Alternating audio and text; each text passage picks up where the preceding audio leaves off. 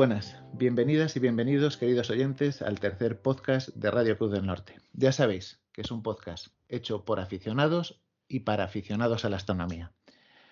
Y esto es lo que nos hace muy especiales. Bueno, mi nombre es Carlos, Carlos Blázquez, y hoy voy a ser el conductor o el guía del programa con la ayuda de mis compañeros. Pero como siempre y antes de nada, deseo, deseo daros las gracias a todas y a todos en nombre de mis compañeros por dedicar vuestro tiempo libre a, escucharnos y a compartir a través de las ondas eh, esta afición tan bonita que es, que es la astronomía. Bueno, es, es, increíble, pero por fin, tras casi cuatro semanas, hemos conseguido ponernos de acuerdo para, para, para comenzar a grabar y, hoy estamos todos al completo. Eh, hoy está con nosotros Raúl. Hola, Raúl. Hola, Carlos, ¿qué tal? Muy bien, aquí encantado de nuevo de estar eh, con todos vosotros. Saludos a todos los oyentes. ¿Qué tal? ¿Qué tal tu nuevo Dawson? Que me he enterado que, el otro día estuviste haciendo la puesta a punto de un nuevo Dawson. Pues la verdad es que de fábula. Eh, es una experiencia nueva para mí, muy contento. Ahora estoy buscándole nombre, o sea que si a alguno se os ocurre alguna, tenéis alguna sugerencia o algo, ya sabéis. ¿Ponerle nombre a Dawson, dices? Claro. Hay gente para todo. Bueno, bueno. Yo le tengo puesto nombre a mi tubo, ¿eh? se puede decir, Vamos a decir o, no se puede decir. Se llama Carolina. Vale. Por Caroline Herschel.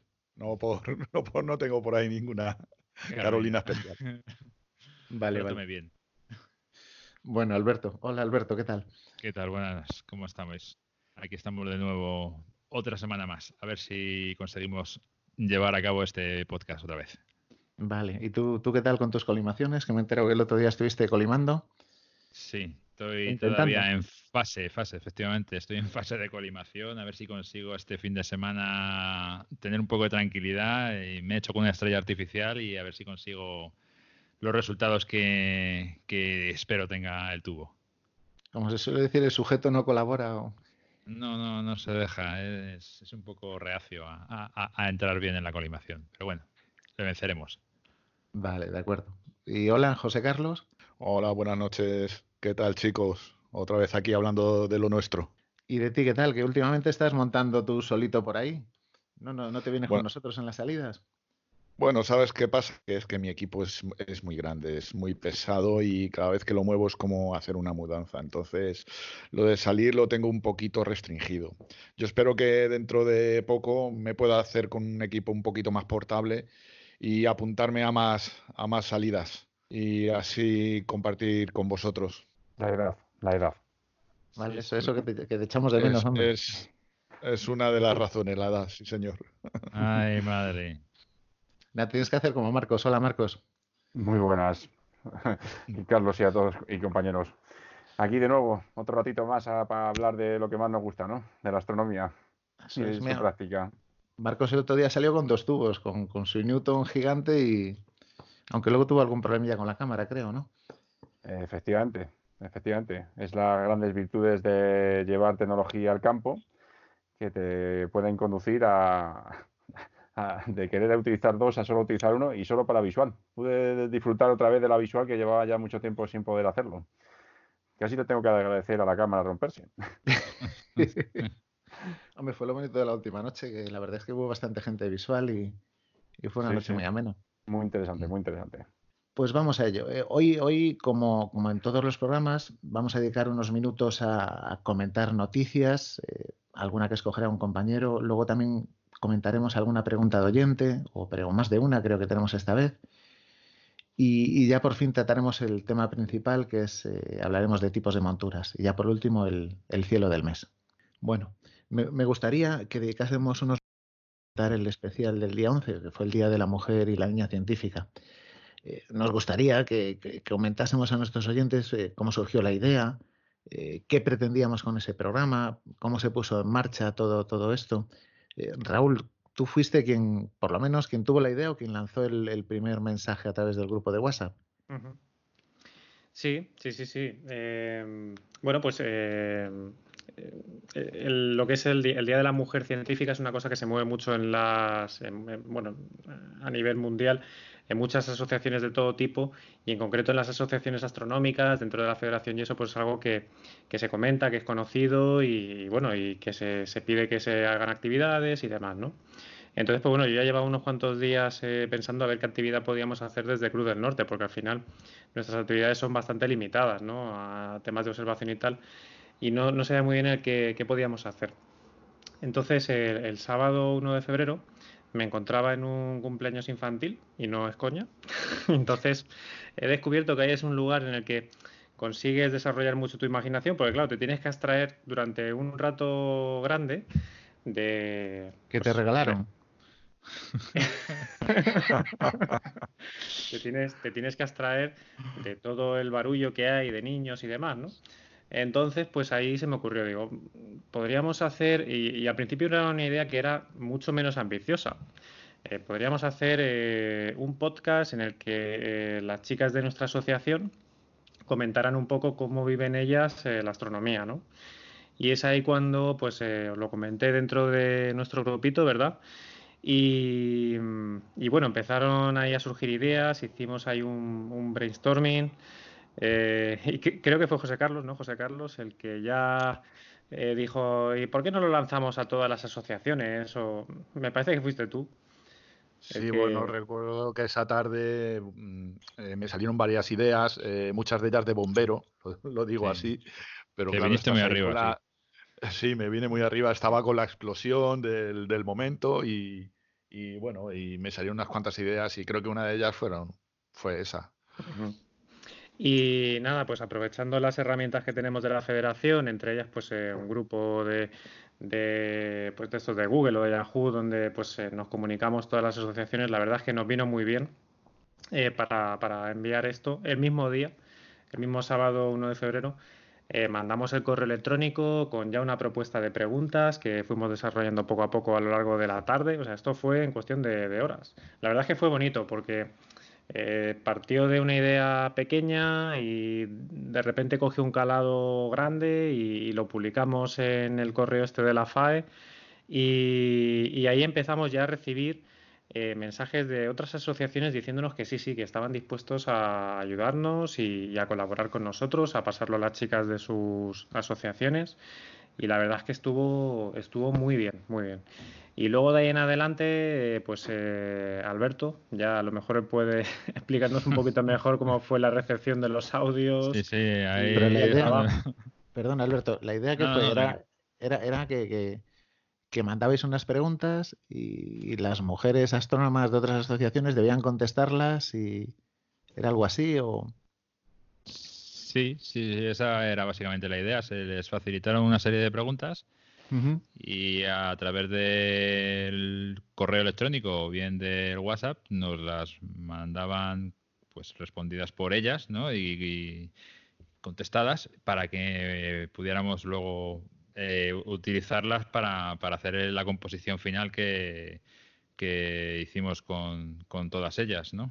La verdad es que fue eh, trabajo enorme porque hasta las 23 3.45 del día que dimos como fecha tope estuvimos recibiendo audios y claro, no queríamos dejar a nadie fuera porque al final eh, si mandas te tomas la molestia ¿no? de, mandar el, audio, pues por lo menos eh, eh, aparecer en el programa. Y hubo que montarlo en un tiempo récord porque teníamos solamente un fin de semana para, hacerlo y la verdad es que me costó casi una noche sin dormir hay que decirlo. Me, me consta que le dedicaste muchas, muchas horas. ¿eh? Casi me cuesta el divorcio también.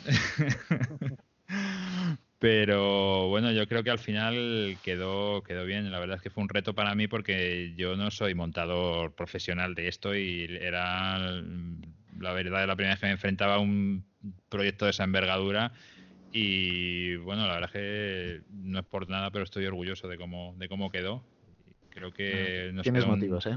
Tienes creo, creo, que nos quedó un programa muy bonito. De hecho, hemos tenido récord de escuchas en, el podcast, que, en el episodio, y me, me, encantó el procesar el audio de todas estas chicas, que la verdad fue una experiencia maravillosa. Hablé con todas ellas por WhatsApp, eh, agradeciéndoselo y, y, no sé, es una experiencia que, que sin duda volvería a repetir, aunque me costaran dos noches sin dormir. Nada más era, a mí, a mí me gustó mucho, eh, cuando lo escuchaba, es eso, el, escuchar el, contraste entre las voces, veías que, hablaba una persona, una, pues dices, una mujer muy sabia que lleva muchos años de, experiencia, eh, gente joven, gente, no sé, era muy curioso, era muy... Sí, sí, una misma pregunta la afrontaban de forma diferente y era muy curioso, a mí me encantó. Mm, intentamos ahí, pues yo que sé, meter algún tipo de píldora, ¿no? Pues como que las niñas, como era el Día de la Mujer y la Niña, pues que las niñas pequeñas hicieran las preguntas para, para que simbolizaran, ¿no? El, afán de las niñas por, por, aprender, ¿no? Luego las respuestas de las que son las ya verdaderas astrónomas, ¿no? No sé, fue un poco todo, la verdad, y yo creo que yo creo que quedó bastante bien. Pero, pero vamos, tenéis que oírlo, ¿eh? Si no lo habéis oído, tenéis que oírlo porque merece la pena, de verdad. Sí, yo, invito a todos los oyentes a, que dediquen un día, si no lo han escuchado todavía, que, se lo descarguen, que lo bajen porque vale realmente la pena. Mm. Ha sido un trabajo muy bonito de, colaboración ¿eh? y viéndolo desde detrás ha sido muy bonito. Y luego, eh, la verdad es que cómo se han volcado las, las, chicas que nos han querido ayudar y eso en, este programa, pues, pues ha sido una experiencia muy chula. Yo la verdad es que también, eh, vamos, me, ha encantado. Esa semana que estuvimos haciéndolo fue, fue muy intensa estuvo muy bien. Además, yo recuerdo. Ah, perdón, te hablo de memoria, pero recuerdo que había asociaciones de Madrid, de Sevilla, de, Navarra, del País Vasco, de, Barcelona, de, Galicia, de toda España, ¿no? Bueno, y porque nos cortamos de pedir ayuda a la aliada, que es la Liga Iberoamericana de Astronomía, que engloba a todos los países de habla hispana de, Iberoamérica. Eso ya habría sido. No habríamos bueno, teníamos representante, ¿no? Sí, sí, teníamos, una algo había por ahí. Sí, Choconda. De todas maneras, eh, también eh, la verdad es que fue un proyecto súper motivador, ¿no? Eh, yo quizás era de los más escépticos del grupo en cuanto a nivel de respuesta, pero también se demostró una cosa que quizás no se aprecia mucho y es la valía ¿no? de, de, una entidad como la Federación de Asociaciones Astronómicas, ¿no? Que, que, bueno, gracias también a esa, a la federación y a la red que, tiene creada, pues este proyecto llegó de manera casi instantánea a una cantidad de gente que realmente a mí me sorprendió.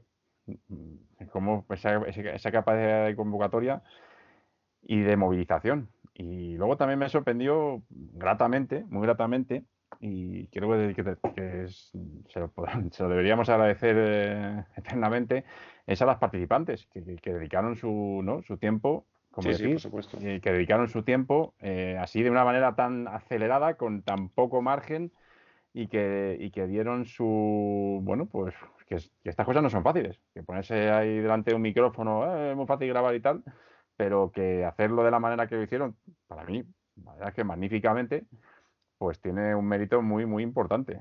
Eh, sí, con, mucho arte, o sea, con una naturalidad delante del micro fantástica. Además era algo, a mí, a mí me gustó mucho, fue, sobre todo para mí fue muy emocionante. O sea, escucharlo, escuchar eh, esas voces, muy, muy, muy emocionante. Y bueno, el, espíritu era que nosotros no apareciésemos en ningún momento. Y fue así, o sea, no se oye ninguna voz masculina en todo, en todo el podcast, porque queríamos, queríamos que todo el protagonismo fuera para astrónomas. Y así fue. Totalmente, que, y se demostró que, bueno, que el mundo, este mundo de la, de, de la afición a la astronomía, pues no está vetado, desde luego, solo al hombre, como aparentemente, y como aparentemente muchas veces aparece, ¿no? Sino que va introduciendo, que por suerte la mujer se va introduciendo cada vez más en este mundillo, ¿no? De Vamos a ver si ha servido para animar a más gente. Vale, yo, yo creo que sí pues ya, ya solamente, pues, eh, aunque lo habéis dicho todos, eh, quería decirlo yo una vez más, que dar las gracias a todas las asociaciones astronómicas que han colaborado, especialmente a la Federación de Asociaciones Astronómicas de España, y como habéis dicho, sobre todo a aquellas mujeres astrónomas, pues, que han dejado un testimonio de, que la ciencia y la astronomía están presentes en, en todas nuestras asociaciones. Muchas gracias a, todas por participar. Bueno, pues vamos ahora. Eh, Raúl, ¿nos puedes recordar un poquito nuestra presencia en redes sociales, en qué medios estamos y, bueno, nuestra presencia en general en Internet? Sí, bueno, lo más fácil eh, quizás sea que entren en nuestra página web, eh, que es www.cruzdelnorte.com y ahí en la parte inferior de la página aparece pues eh, toda nuestra presencia en redes sociales, ¿no? En general estamos en Facebook, tenemos cuenta en Flickr, en Twitter, en YouTube y ahora también con el tema del podcast pues estamos en Spotify, en Anchor, en Evox, en Apple Podcast. Entonces ya te digo, lo más sencillo quizás sea pues que entre que quieras saber algo más de nosotros en www.crudelnorte.com y ahí está toda la información de contacto, el correo electrónico y demás. Y, ya pues nos pueden escribir o se pueden pasar algún día por la asociación si quieren. ¿Y todo esto lo hacéis gratis? ¿El mantenimiento de estas redes tantas? Totalmente gratis. Somos aquí gente altruista.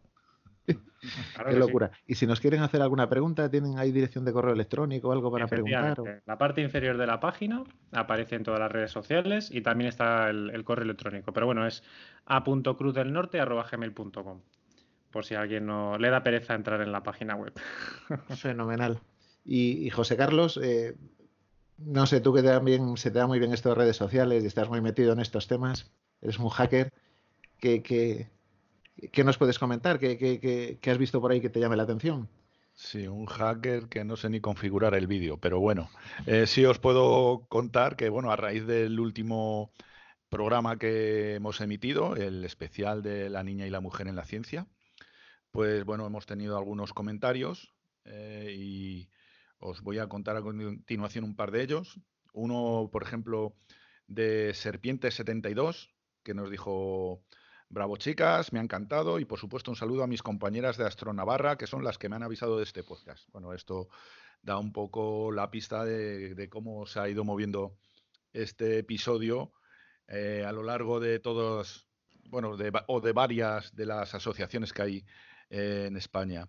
Otro comentario eh, anónimo que nos dice buenos días y feliz Día de la Mujer y la Niña en la Ciencia, muy buen programa y además me ha parecido muy dinámico ya que se mezclan las respuestas grabadas de las astrónomas a cada pregunta previa, haciéndolo de esta manera muy ágil y ameno. Felicidades al podcast. Pues e, está claro que si alguien todavía no ha escuchado ese podcast, tiene que bajárselo y escucharlo. Sí, sí, desde luego. Hay que, y desde aquí, pues nada, darnos un poquito de autobombo, que yo creo que eso está bien. Vale, pero también dicen cosas buenas de nosotros, ¿no? No solo de ese, de ese bueno. Y Alberto, Alberto, eh, tú que siempre miras preguntas de oyentes, ¿tenemos alguna pregunta desde el último programa? Tenemos, tenemos preguntas, por fin tenemos preguntas. Increíblemente ¿Caciosas o no caciosas? ¿Envenenadas? No, no, no de hecho son de astronomía y todo, fíjate qué te parece. Eh, pues sí. Lo mismo es un problema. bueno, no sé. Vamos a ver. Eh, bueno, pues tenemos una pregunta de Miguel Acebrón que nos pregunta que él parece que se dedica a la observación visual, ¿no? Y nos pregunta que si usamos algo para evitar la condensación de las lentes, eh, siempre refiriéndose a, algo a, visual, ¿no? Y que evite, pues, tener que llevar baterías al campo, ¿no? ¿Qué se os ocurre a vosotros que, podríamos ah, aconsejarle a Miguel? ¿Pero lente se refiere al ocular o...? Yo creo que probablemente se refiera en general. puede ser que al ocular o también quizás se refiera, a, si tiene algún tipo de telescopio catadióptrico, a la, a la, a la lente de... Esta, ¿no? ¿Puede ser? A la lente Smith. A la lente Smith, ¿no? ¿Puede ser que se refiera a eso?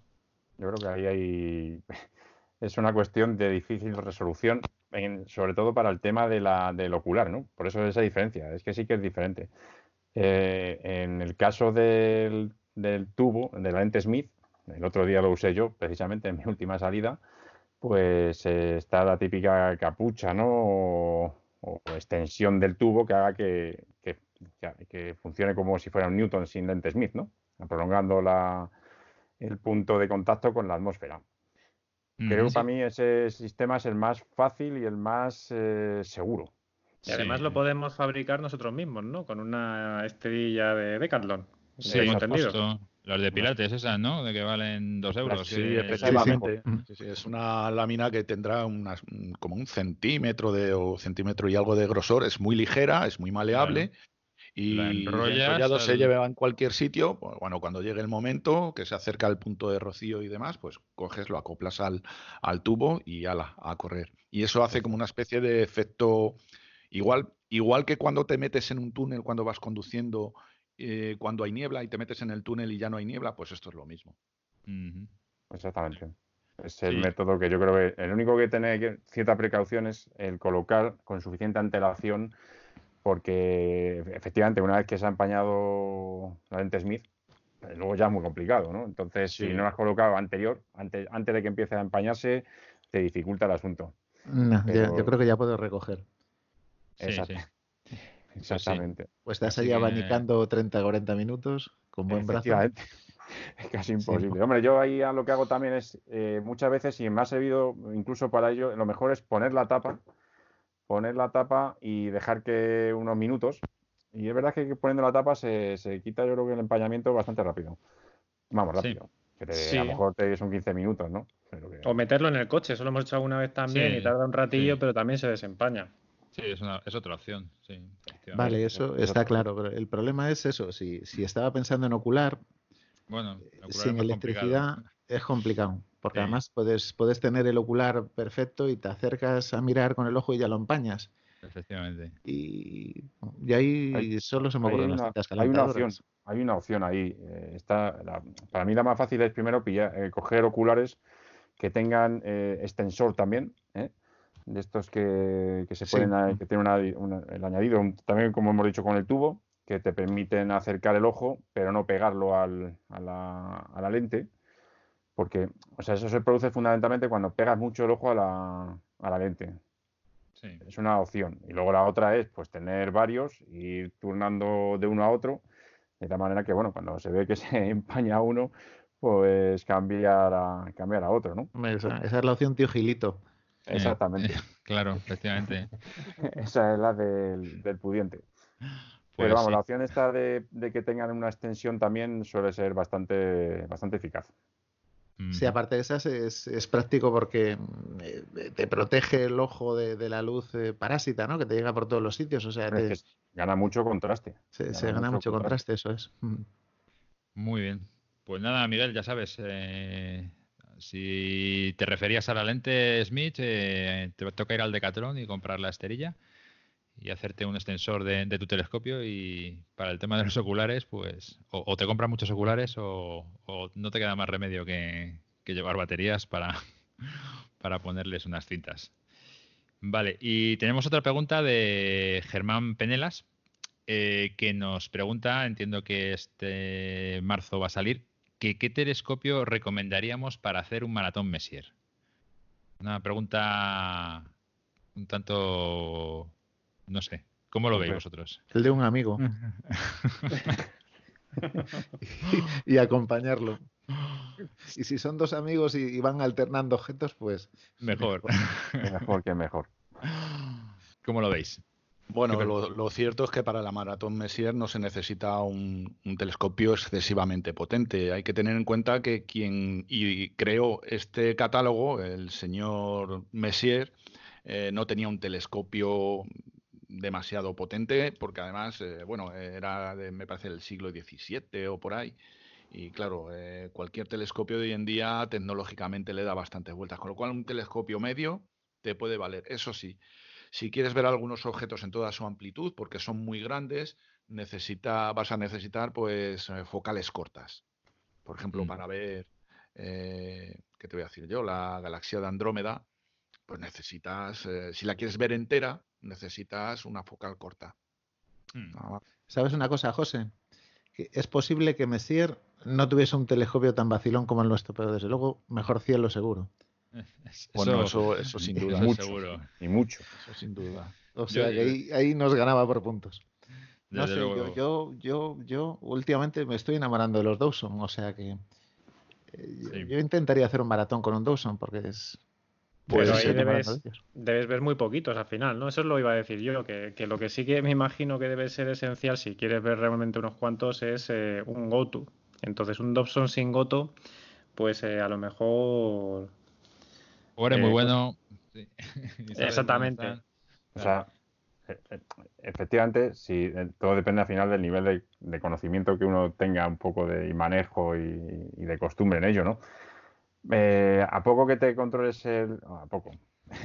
Aquellos que se controlan bien el cielo, pues eh, mm, quizás lo mejor es tener un telescopio que sea ágil. eh, que no sea excesivamente pesado ni, ni, grande, ni, ni, voluminoso, que te permita moverte de forma fácil y, sobre todo, pues que tengas, o sea, que la, por ejemplo, ¿qué le pasa a los eh, Newton? Pues que tienen determinadas posiciones en las cuales eh, la, visión es difícil, ¿no? Dificultosa, bien porque se queda muy alto, lo que sea. Entonces tiene que ser un telescopio que sea ágil. Para mí, mm. eh, quizás de los mejores, si yo, si yo tuviera que elegir uno, elegiría un Smith Cassegrain, que es muy cómodo porque siempre tienes el ocular, como decíamos en, los programas anteriores, eh, lo tienes siempre más o menos a la misma altura, es más o menos fácil de, llevar y, y, bueno, no es pesado y creo que elegiría ese o un Newton de 8 pulgadas, que es la otra opción. Yo, yo la gente, la gente que, que, se maneja con Dawson eh, te dice que, que, echa una carrera a un go-to y le gana. O sea, si conocen bien el cielo y demás, eh, yo lo no, no, lo digo por mí porque yo no tengo ni idea. O sea, no, no, no sé manejar, bueno, no sé manejar un Dawson. No me he movido nunca con un Dawson. No, pero, no, creo que sea, no creo que sea la cuestión de la montura, porque al final luego como comentaremos la montura sí que es verdad que a lo mejor ya podríamos elegir entre Dobson o Newton, ¿no? Eh, a la hora de, o sea, Dobson o, montura ecuatorial, por el hecho del manejo del tubo, ¿no? Pero mm. si hablamos del tubo, que es el, el tipo tubo, pues un Dobson, evidentemente, puedes hacerlo rap, ágil, ¿no? Pero si pillas un Dobson de muchas pulgadas, también se te, yo creo que se va a hacer más dificultoso el, no sé, yo el otro día, por ejemplo, eh, estábamos, bueno, en la, salida estaba Julio y no sé qué comentario hicimos y te aseguro que rotó casi 180 grados el tubo y tardó cuatro segundos en poner el objeto que, que, estábamos comentando. pero es que, Julio se conoce el cielo, macho, como si fuera su casa. A eso me refiero que... es que de lo que dice Marcos, al final depende del nivel de conocimiento que tenga cada persona. Entonces, si tienes un conocimiento excepcional del cielo, evidentemente con un Dobson te vas a mover muchísimo más rápido que con cualquier otro telescopio. Pero si no tienes un conocimiento muy grande del cielo y quieres completar el maratón, eh, necesitas un go-to sí o sí. No sé, yo es que, por ejemplo, para el, maratón que vamos a intentar el mes que viene, yo lo que me he planteado es... Em, más que hacer el maratón es disfrutarlo. Porque mm. es que yo, yo, creo que no nos va a dar tiempo y dices, bueno, pues si al final ves 15, 20, 30, 40 objetos, los que sea, cuantos más mejor, pero, mm. pero eh, bueno, no sé. Cada uno es cada uno. Yo, yo por, por, experiencia propia, puedo decir que yo empecé a hacerlo con un Newton de 10 pulgadas y, y empecé con el Goto, eh, empecé a hacer con el, pues intentar eso, vamos a ver qué agilidad le da al asunto y al cuarto objeto tuve que apagar el goto y hacerlo, hacerlo a mano. Por, desgracia no llegué a hacerlo completo, ¿no? Pero, pero el goto me resultó más complicado que si lo hubiera que hacerlo a mano, o sea, en poco que a poco que te manejas. Vale, está claro. Bueno, ¿tenemos alguna pregunta más, Alberto? Pues no, de momento no. A ver si os quiero animar a que nos dejéis más preguntas, porque de momento tenemos muy poquitas. Eh, las podéis dejar, como os ha dicho Raúl antes, en iBox, en nuestra página web, por correo, como queráis. Pues nosotros nos encargamos de responderlas. Vosotros dejarlas que nosotros las encontramos. ¿Vale? De acuerdo, fenomenal. Bueno, Raúl, ¿y has escogido qué, qué noticia ha llamado la atención? ¿Te ha llamado la atención esta semana? ¿En qué has reparado? Bueno, he cogido tres eh, noticias de, este mes. Eh, las voy a mencionar muy, muy por encima, ¿vale? Noticias muy cortitas. Eh, por un lado, la Solar Orbiter, que se lanzó este 10 de febrero. creo que en un programa anterior nos equivocamos, ahí dijimos algo de octubre o alguna cosa así, entonces, bueno, no, lo corregimos y ha sido lanzada este 10 de febrero. Entonces, bueno, un poco lo que, lo que comentó en el anterior programa, compañero, pues ya sabéis todos que es una sonda que se ha enviado eh, camino al Sol. Y bueno, es eh, una sonda fabricada por la ESA con colaboración de la NASA, pues para mm, estudiar mejor eh, nuestra estrella y conocerla un poquito más, ¿vale? Entonces, bueno, la información ya la dimos en otro podcast, con lo cual tampoco, simplemente quería puntualizar eso, ¿vale? Luego estos días también he estado oyendo otra noticia a la que se le ha dado mucho bombo y casi todos los medios, tanto escritos como en los telediarios y tal, decían algo así como eh, que se ha descubierto una extraña señal de radio procedente de otra galaxia, ¿no? Y, lo decían así, ¿no? Decían, eh, un grupo de astrónomos de la Universidad de Cornwall, tal, han descubierto una potente ráfaga de radio que procede de otra galaxia y que se repite de forma regular cada 16 días. Eh, bueno, lo que quería simplemente decirle a nuestros oyentes es pues que cuidado con este tipo de noticias, eh, porque al final lo que se le está dando ahí es un poquito el, gustillo este de pues que a lo mejor es una señal de radio procedente de, o sea, de origen extraterrestre, eh, que si hay alguien mandándonos algún tipo de señal de radio, ¿no? Las típicas noticias estas un poco sensacionalistas, pues que, eh, que le gusta a los telediarios y con las que te enganchan, ¿no? Si te pones a indagar un poquito más eh, sobre este tipo de señales, pues te das cuenta de que es algo pues eh, relativamente habitual. Estas ráfagas de radio suelen, eh, bueno, tienen unas siglas, las siglas son FRB.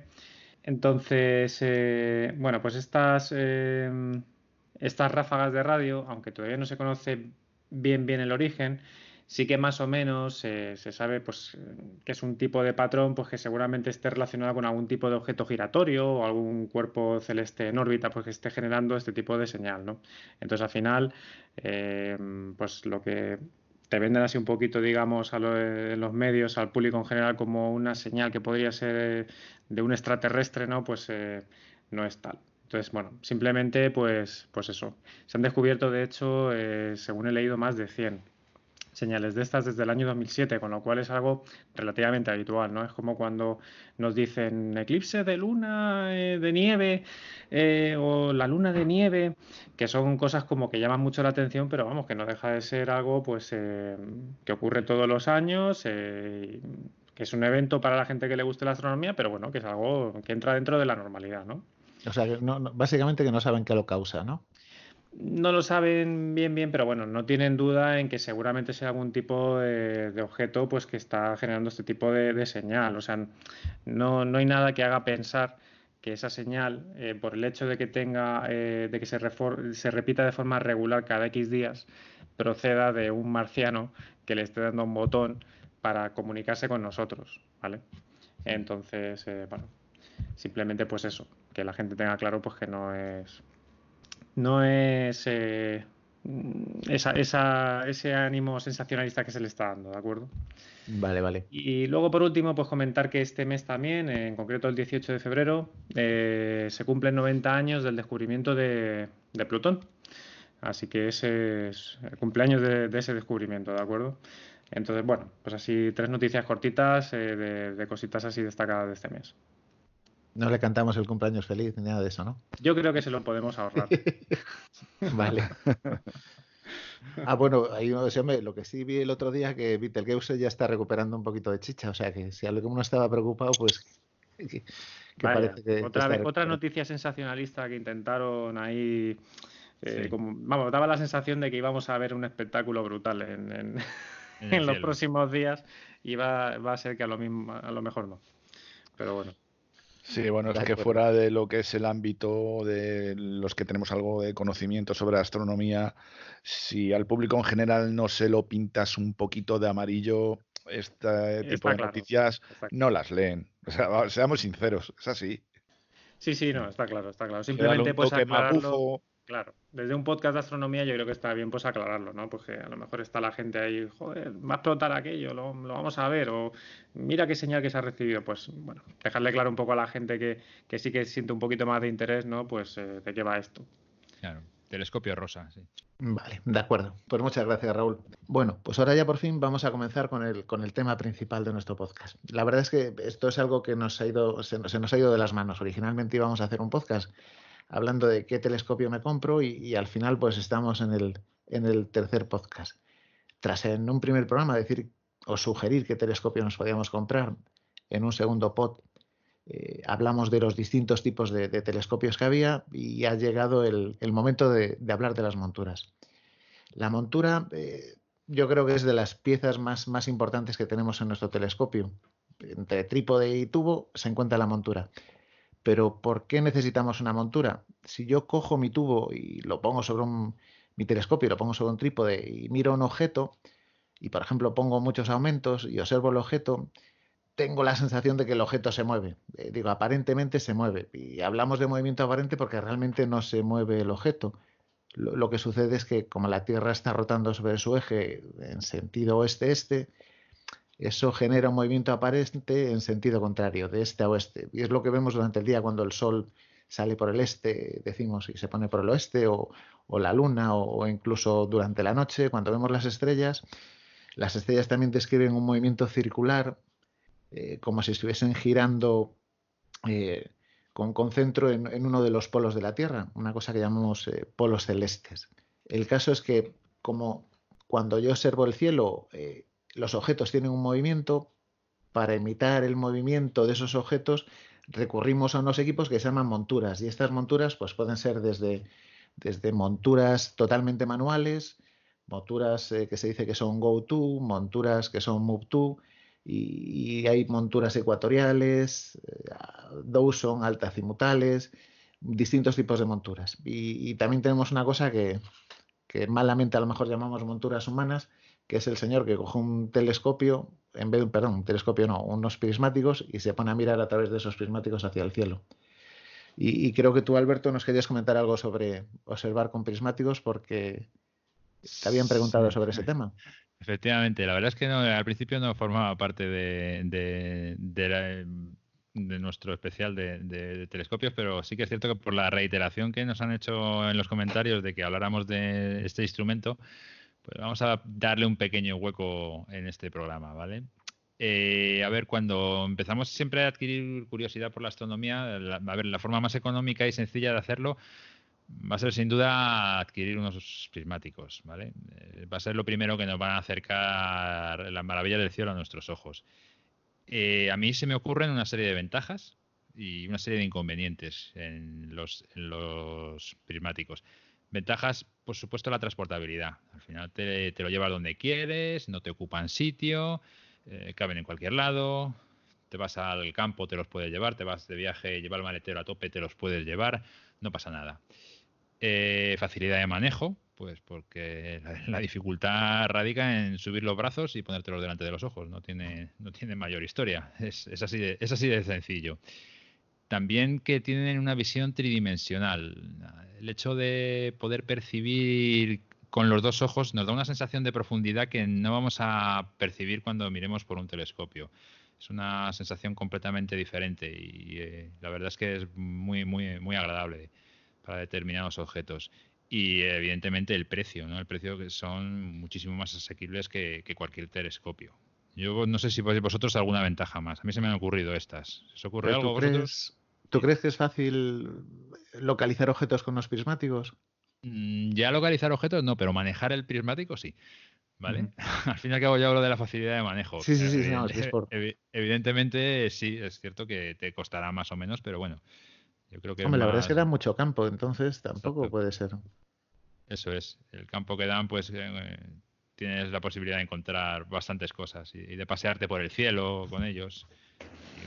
Yo, recuerdo una vez que, a través de prismáticos eh, miré Júpiter y me sorprendió ver las lunas. O sea, era tan ignorante que ni se me había pasado por la cabeza que mirando con unos, bueno, eran unos buenos prismáticos, eh, pudiese ver las lunas de, las lunas de Júpiter. Sí, sí, sorprende mucho, la verdad, de unos prismáticos. Cuando... Y luego, perdona Alberto, no, iba a decir que, la dificultad a lo mejor más bien está en encontrar objetos que son muy pequeños, que, mm. no hay forma de encontrarlos, pero que no ocurre tanto como con un telescopio, ¿no? Que a lo mejor no, está, no sabes si estás apuntando en la zona adecuada. Con un prismático sí que es bastante más fácil apuntar a la zona adecuada. Otra cosa es que veas el objeto no si es muy pequeño. Sí, sí, es, es verdad, eso es cierto. Vale, eh, inconvenientes que he encontrado yo en los prismáticos. Eh, a mí uno principal es que se cansan los brazos, ¿vale? A veces puede llegar hasta a ser cansado estar con ellos pues, y para solventarlo, pues bien nos podemos tumbar o bien podemos adquirir un trípode para sujetarlos, eh, ¿vale? Pero bueno, eso es un inconveniente que, al final acaba encareciendo el precio del prismático. Eh, los aumentos evidentemente no son demasiados. Así que vamos a estar limitados, como ha dicho Raúl ahora mismo, a, un, determinado número de objetos. No, vamos a, gozar de la misma cantidad de objetos que gozaríamos con un telescopio. Pero sí que tenemos bastantes para ver. Y localizar objetos, como ha dicho Carlos al principio, es complicado, ¿no? Ya, aparte de, que dependemos de nuestro pulso y no tenemos un seguimiento, tenemos que hacerlo nosotros y, es complicado el saber sin ayudas como puede ser el GoTo de una montura, el dónde se encuentran determinados objetos. Eh, esos son mis inconvenientes. ¿Vosotros veis alguno eh, aparte de estos o seguro que se os ocurren o no? Hombre, eh, sigue tú, José. Sí, bueno, evidentemente el sostenerlo con los brazos ya no solo es que se te cansen, sino que además te provocan un, temblor debido pues simplemente al pulso y eso te impide ver muchos objetos con claridad. tengo tengo entendido que hay unos eh, prismáticos de la marca Fujinon que tienen, eh, un estabilizador de imagen y aunque no tienen mucha magnificación, eh, esa compensación que tiene del, temblequeo hace que puedas ver muchos objetos que de otra manera, incluso con más aumentos, sería imposible verlos. Entonces yo mm. creo que uno, uno de esos... Claro, también estamos hablando de unos prismáticos de 700 euros. Claro. Es decir, que, que bueno, quien algo quiere, algo le cuesta. Sí. Tío Gilito, Efectivamente, claro. Exactamente. Al final es eso. de todos modos, yo, por ejemplo, cuando decía que era difícil localizar objetos, lo hago pensando en, alguien que comienza y que pues que empieza con unos prismáticos, no con un telescopio, porque mm. entiendo que cualquiera de, de, la asociación que, que, ha practicado un poquito de astronomía, pues tiene ya su mini lista de, objetos que puede, que puede llegar. Mira, yo, yo la primera vez que vi un objeto, que en este caso fue Andrómeda con un prismático, para mí lo que de verdad fue costoso no fue tanto el localizar dónde andaba y encontrarla, sino el, identificar que realmente eso era una galaxia. ¿Sabes? Porque es, la primera vez, esa fue la primera vez que yo vi cómo, cómo era una galaxia a través de un, de un eh, instrumento. Exactamente. Entonces, yo creo que a lo mejor la gente que está justo empezando, se compra un prismático y mira, a lo mejor lo que le cuesta es identificar que realmente eso que está viendo ese borroncillo es la galaxia.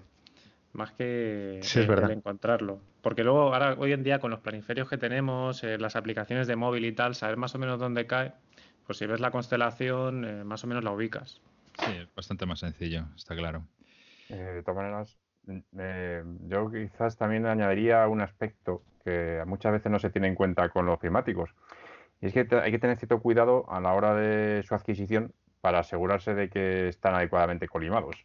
A veces, eh, si sobre todo son marcas un poco más raras y tal, puede ser que los ambas, ambos oculares, ¿no? en este caso estamos hablando de dos, de dos oculares, pues pueden estar descolimados y dificultan un poco muchas veces decir, Joder, es que veo borroso, no consigo enfocar y tal, pues puede deberse a esa circunstancia. Que hay que tener un cierto cuidado en ese aspecto. No sé si habéis tenido algún caso. Sí, sí, yo sí lo he tenido. Y sí que es cierto que se gana mucho porque tocando el tornillito en cuestión, eh, cuando estás mirando, se hace, se aprecia como la estrella que estabas viendo con esa coma hacia un lado, de repente se vuelve nítida. ¿no? Es, es, curioso, pero sí, sí que es cierto que la colimación en algunos suele venir un poco defectuosa. Bueno, y, no sé, imagino que también habrá que calcular la pupila de salida para ver si es adecuado a, sí, sí, claro, a nuestros ojos, barra nuestra edad, etcétera. Los hay, los hay de todo tipo, está claro.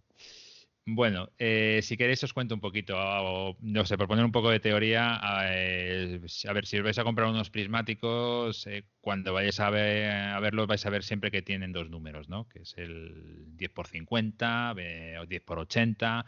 ¿Qué significa esto? ¿Vale? el primer número van a ser siempre los aumentos, ¿vale? Eh, ¿Qué significa que tiene 10 aumentos? A ver, pues eso significa que nos va a acercar los objetos una distancia entre 10, ¿vale? Nos va a dividir la distancia entre 10, es decir, si tenemos la Luna a 384.000 kilómetros de nosotros, eh, si cogemos unos eh, prismáticos que tengan unos aumentos de 10, es como si la tuviésemos a 38.400, ¿vale? Eso es lo que significa. Evidentemente, cuanto más aumentos, pues serán más caros y también más complicado de ver porque vibrará más.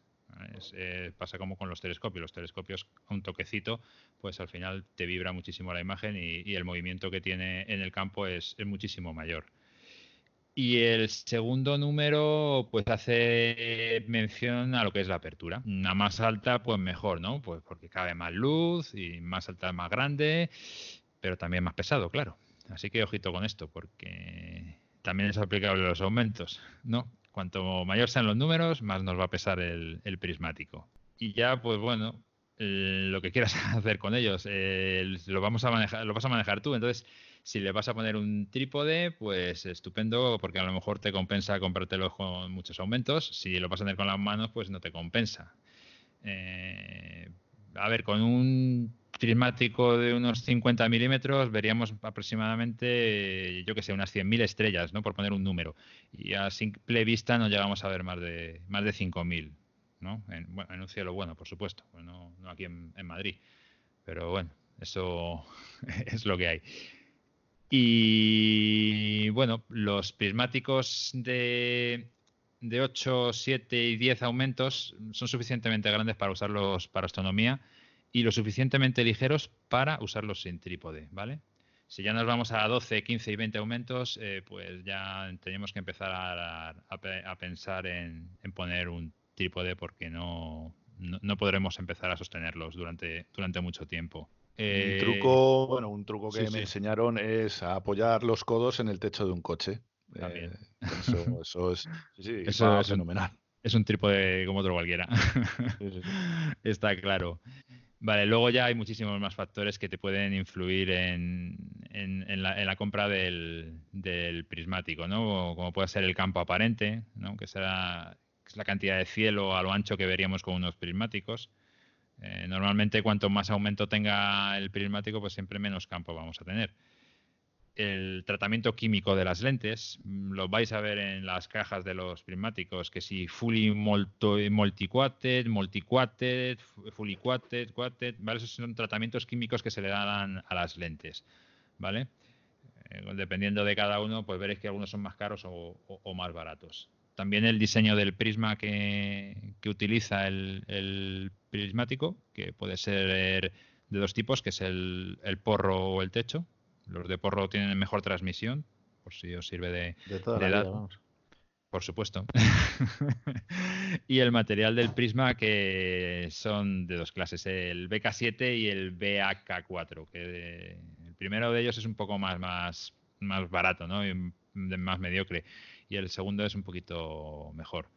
Y lo que comentabais, el, el, el, eye relief, ¿no? que es la distancia a la que tienes que situar el ojo del ocular para ver a través de ellos cuanto más alta sea esta distancia, pues más cómodo va a ser que mirar a través de los prismáticos. Por tanto, si llevas gafas, pues búscate unos prismáticos que tengan un relief, pues a partir de 15 milímetros o una cosa así para que no te moleste con, las gafas. Y también es cierto que, como han comentado hasta ahora, existen prismáticos con estabilizador de imagen, pero efectivamente son 700 euros. Ya a quien le interesa ya gastarse 700 euros, no sé, yo preferiría comprarme un telescopio por ese precio.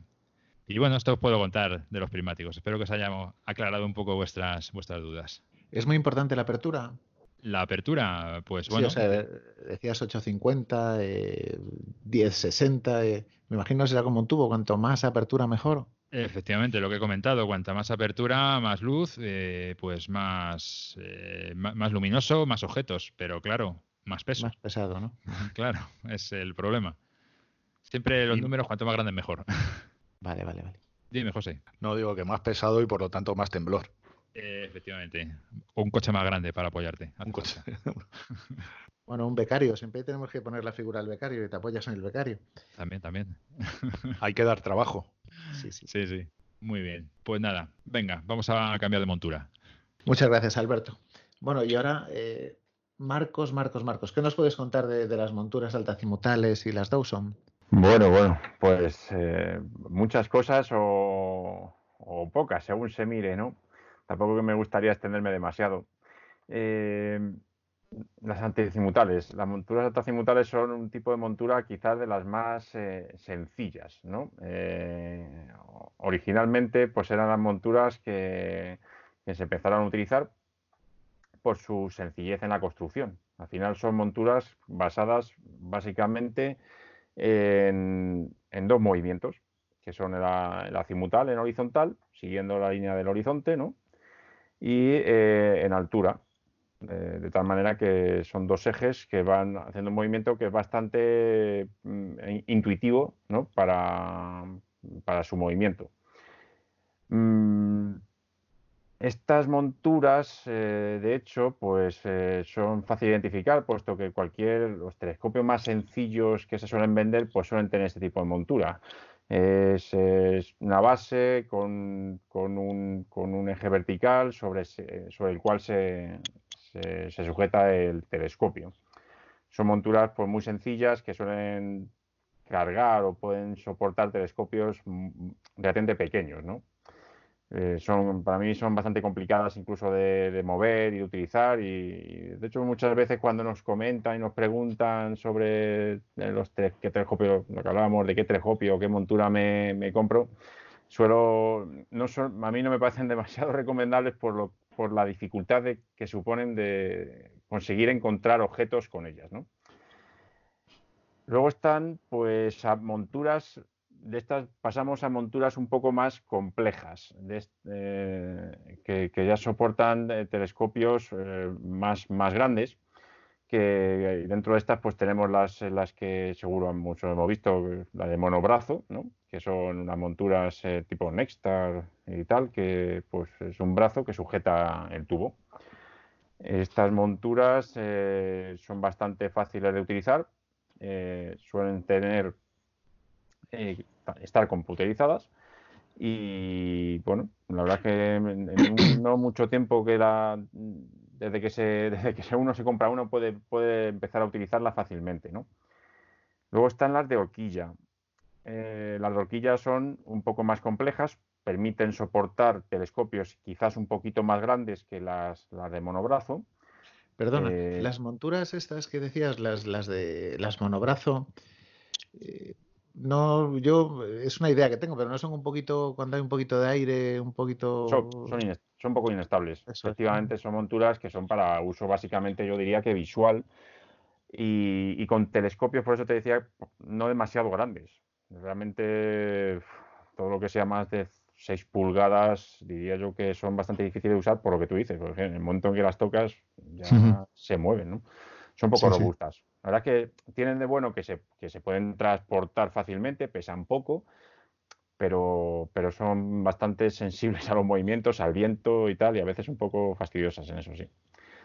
Por eso pasamos ya, a, si, usamos un telescopio, un tubo un poco más grande, ya pasaríamos a las de horquilla, ¿no? Estas de horquilla pues ya soportan tubos eh, de, incluso 9 y cuarto o 10 pulgadas, eh, incluso tubos bastante grandes y son bastante robustas y soportan bien el, viento, el movimiento y demás. Se usan incluso en fotografía. Mucha gente, de hecho, las transforma en ecuatoriales a través de una cuña, ¿no? que te permita eh, pues, hacer el seguimiento más fácil, evitar rotación de campo y demás, que, que, permite una, una ecuatorial. Ese método, Marcos, ¿tú sabes si es eficaz? Porque yo sí que he oído a mucha gente que cuando la ponen con la cuña ecuatorial, que les hace ruido, eh, parece que va forzada. Eh, pues pero bueno, no sé si la gente lo utiliza mucho, ¿no? No sé. Yo, yo conozco algún caso, eh, tampoco la verdad es que es muy frecuente, porque estas de horquilla, la verdad es que no, yo, no, yo creo que no se han extendido demasiado, por lo menos en el entorno en el que nos movemos nosotros, ¿no? Pero sí que también he visto que han evolucionado mucho las, las, horquillas. Eh, son bastante más eh, robustas, eh, permiten movimientos más suaves que las que había antes. No sabría decir si ese ruido que se produce no, no, no conozco experiencia al respecto. No, yo me refería a poner una cuña. A poner una cuña, algunas de estas altacimutales dicen que, que, a lo mejor algunas suenan un poquito, quizás en las más pequeñas. Claro, más pequeñas. Evidentemente, esto siempre es lo mismo. En función de. Lo que veo complejo ahí es darle la puesta en estación. ¿De, ¿Con horquilla? Sí. No, con horquilla pues no. Si pones la cuña al altacimutal. Ah, si pones, o sea, una buena la, la, cuña al altacimutal. Tienen, creo que algunas ya tienen incluso un pequeño buscador de polar.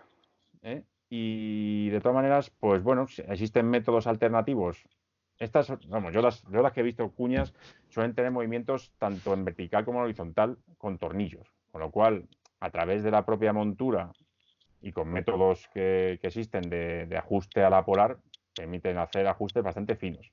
De mm. hecho, yo me fabriqué una pequeña cuña eh, de madera, así como casera, y, bueno, logré conseguir una alineación con la polar bastante razonable eh, sin casi, vamos, ni, buscador de polar ni nada. O sea que, bueno, hay métodos que te permiten sí ajustar a la polar de forma bastante, bastante fina.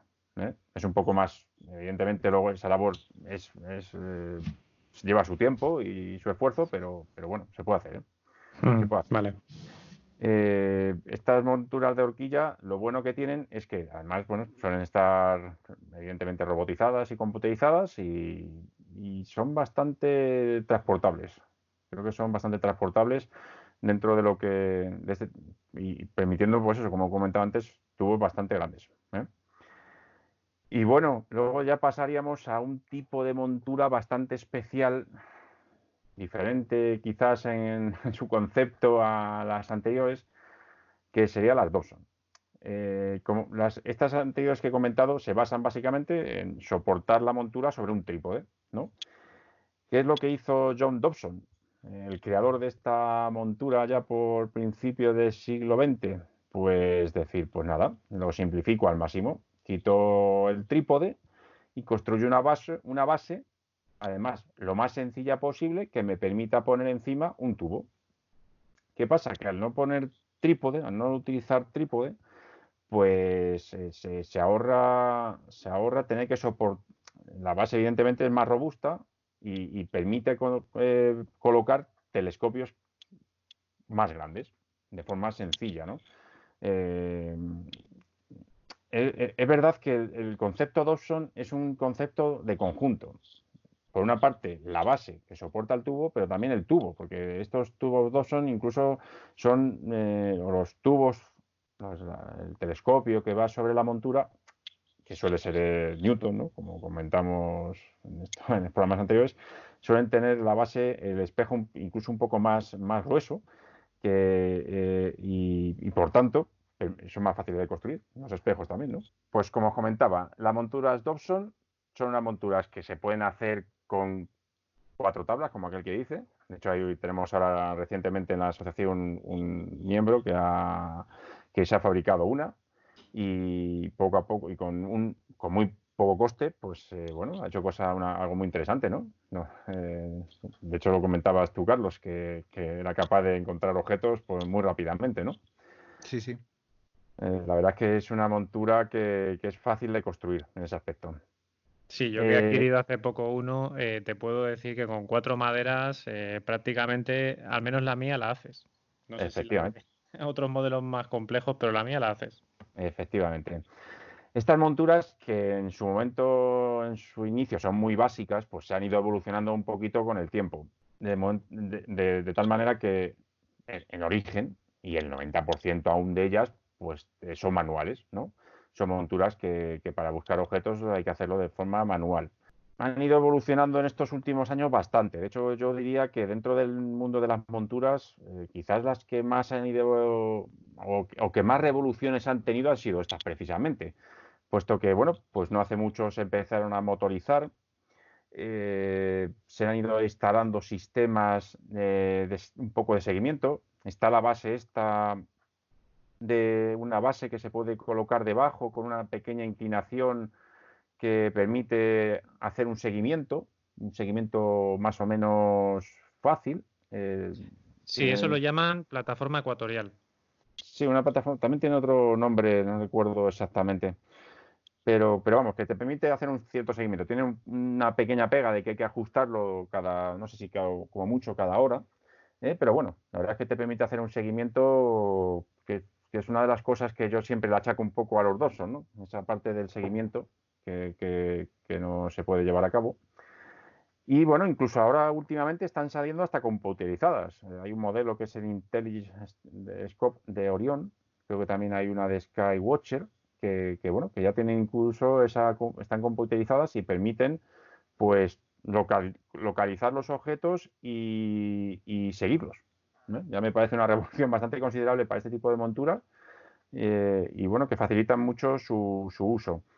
Eh, también hay incluso, yo conozco algún caso que le colocan lo que se denominan códex, que son una especie de escalas que te permiten mm, o te ayudan a buscar objetos a través de las coordenadas. Bueno, la verdad es que se están se están introduciendo muchas innovaciones en este tipo de monturas que las están haciendo cada vez, yo creo que más utilizables, incluso por gente que no es muy conocedora del cielo o, del uso de este tipo de telescopios, ¿no? Y si quieres, pues, eh, Carlos, entramos un poco así en, resumir un poco cuáles son las ventajas y los inconvenientes de... Sí, sí, sí, sí, yo creo que sí. Cuéntame, porque yo ya te digo que a veces estoy más enamorado de estas monturas, o sea, me interesa mucho. Cuéntame.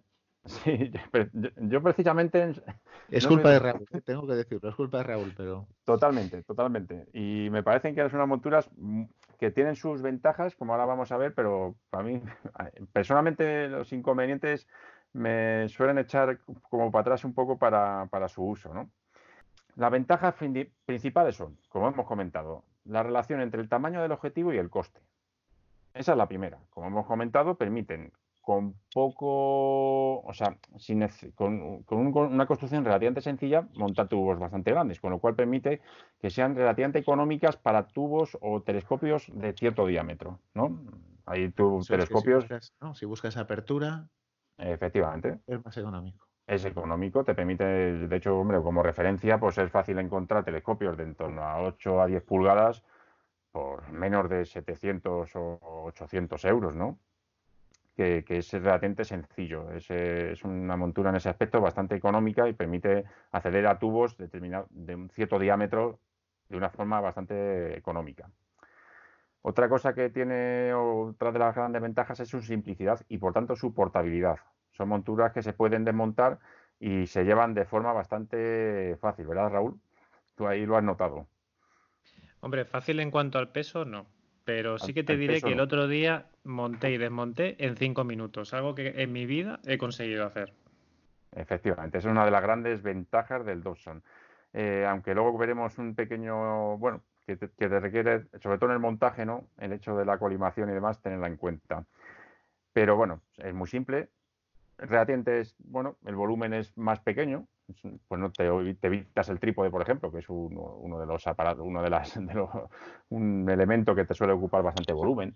Eh, y son dos piezas, ¿no? Son la base y el tubo. A veces el tubo se viene, incluso se puede recoger, se puede desmontar y suele ser bastante fácil de transportar. Es un buen telescopio, como comentamos, en función de que se puede utilizar tubos bastante diámetro, buenos para cielo profundo. ¿No? En cuanto, como comentábamos en el programa anterior, cuanto más diámetro, pues nos da pie a observar objetos más débiles. Por tanto, es un telescopio que para cielo profundo puede ser bastante interesante. Y bueno, son bastante robustos. Eh, por tanto, podemos, eh, pues es verdad que a lo mejor el viento o los movimientos se aprecian poco, eh, como al contrario de lo que pasaba, como tú decías, Carlos, en la montura de brazo, ¿no? Sí, sí. Y bueno, sobre todo que no tienen problemas con, o no deberían tener problemas de humedad, con, condensación y demás. Efectivamente, efectivamente.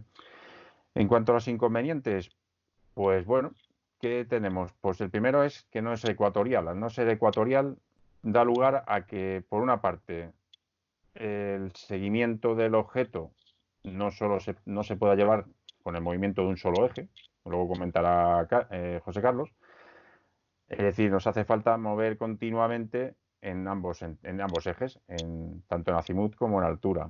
Con lo cual eso dificulta un poquito el, seguimiento de los objetos. Desde el punto de vista de la fotografía, evidentemente, en caso de que se pudiera hacer seguimiento, pues tiene rotación de campo, ¿no? Eso dificulta también largas exposiciones si es que se pueden llevar a cabo porque consigues algo de seguimiento. Como comentáis, salvo los, modelos, los modernos modelos, pues eh, la localización de los objetos es manual. Y para mí eso es un inconveniente, pero también una ventaja. Y es que, por una parte, te dificulta encontrar los objetos, pero también te fuerza a aprenderte un poco el cielo y aprender de, dónde están los objetos y a, manejarte en el, en el firmamento. No solo es, para mí ese aspecto tiene una dualidad. Desventaja, porque sí que verdad que dificulta, pero la ventaja de que te obliga a ti a aprenderte un poquito el cielo, que muchas veces nos pasa con los modernos equipos estos que existen, a que nos estamos teniendo a la, comodidad, ¿no? Con lo cual el Dobson te fuerza a ti a, aprender. No, y, Te, digo más, perdona. Eh, el otro día, por ejemplo, cuando estábamos probando el, estaba Raúl con, con, el suyo y le dije, déjame, no sé qué. Bueno, el caso lo cogí, me fui a un objeto y lo curioso es que vas desde un punto a otro punto buscando un objeto y de camino te encuentras cosas bonitas, objetos que, que dices, ¿qué es este cúmulo? ¿Qué es este...? Exactamente. Es un, es una, yo es algo que no había hecho nunca y se disfruta mucho, o sea, es... Sí, a mí me gusta mucho también... Perdón. No, la, nada, parte del, la, parte del, reto me gusta mucho, el reto de encontrarlo. ¿Sabes? Eso, lo, veo, lo veo muy interesante, eso de retarte a ti mismo a encontrar ese objeto.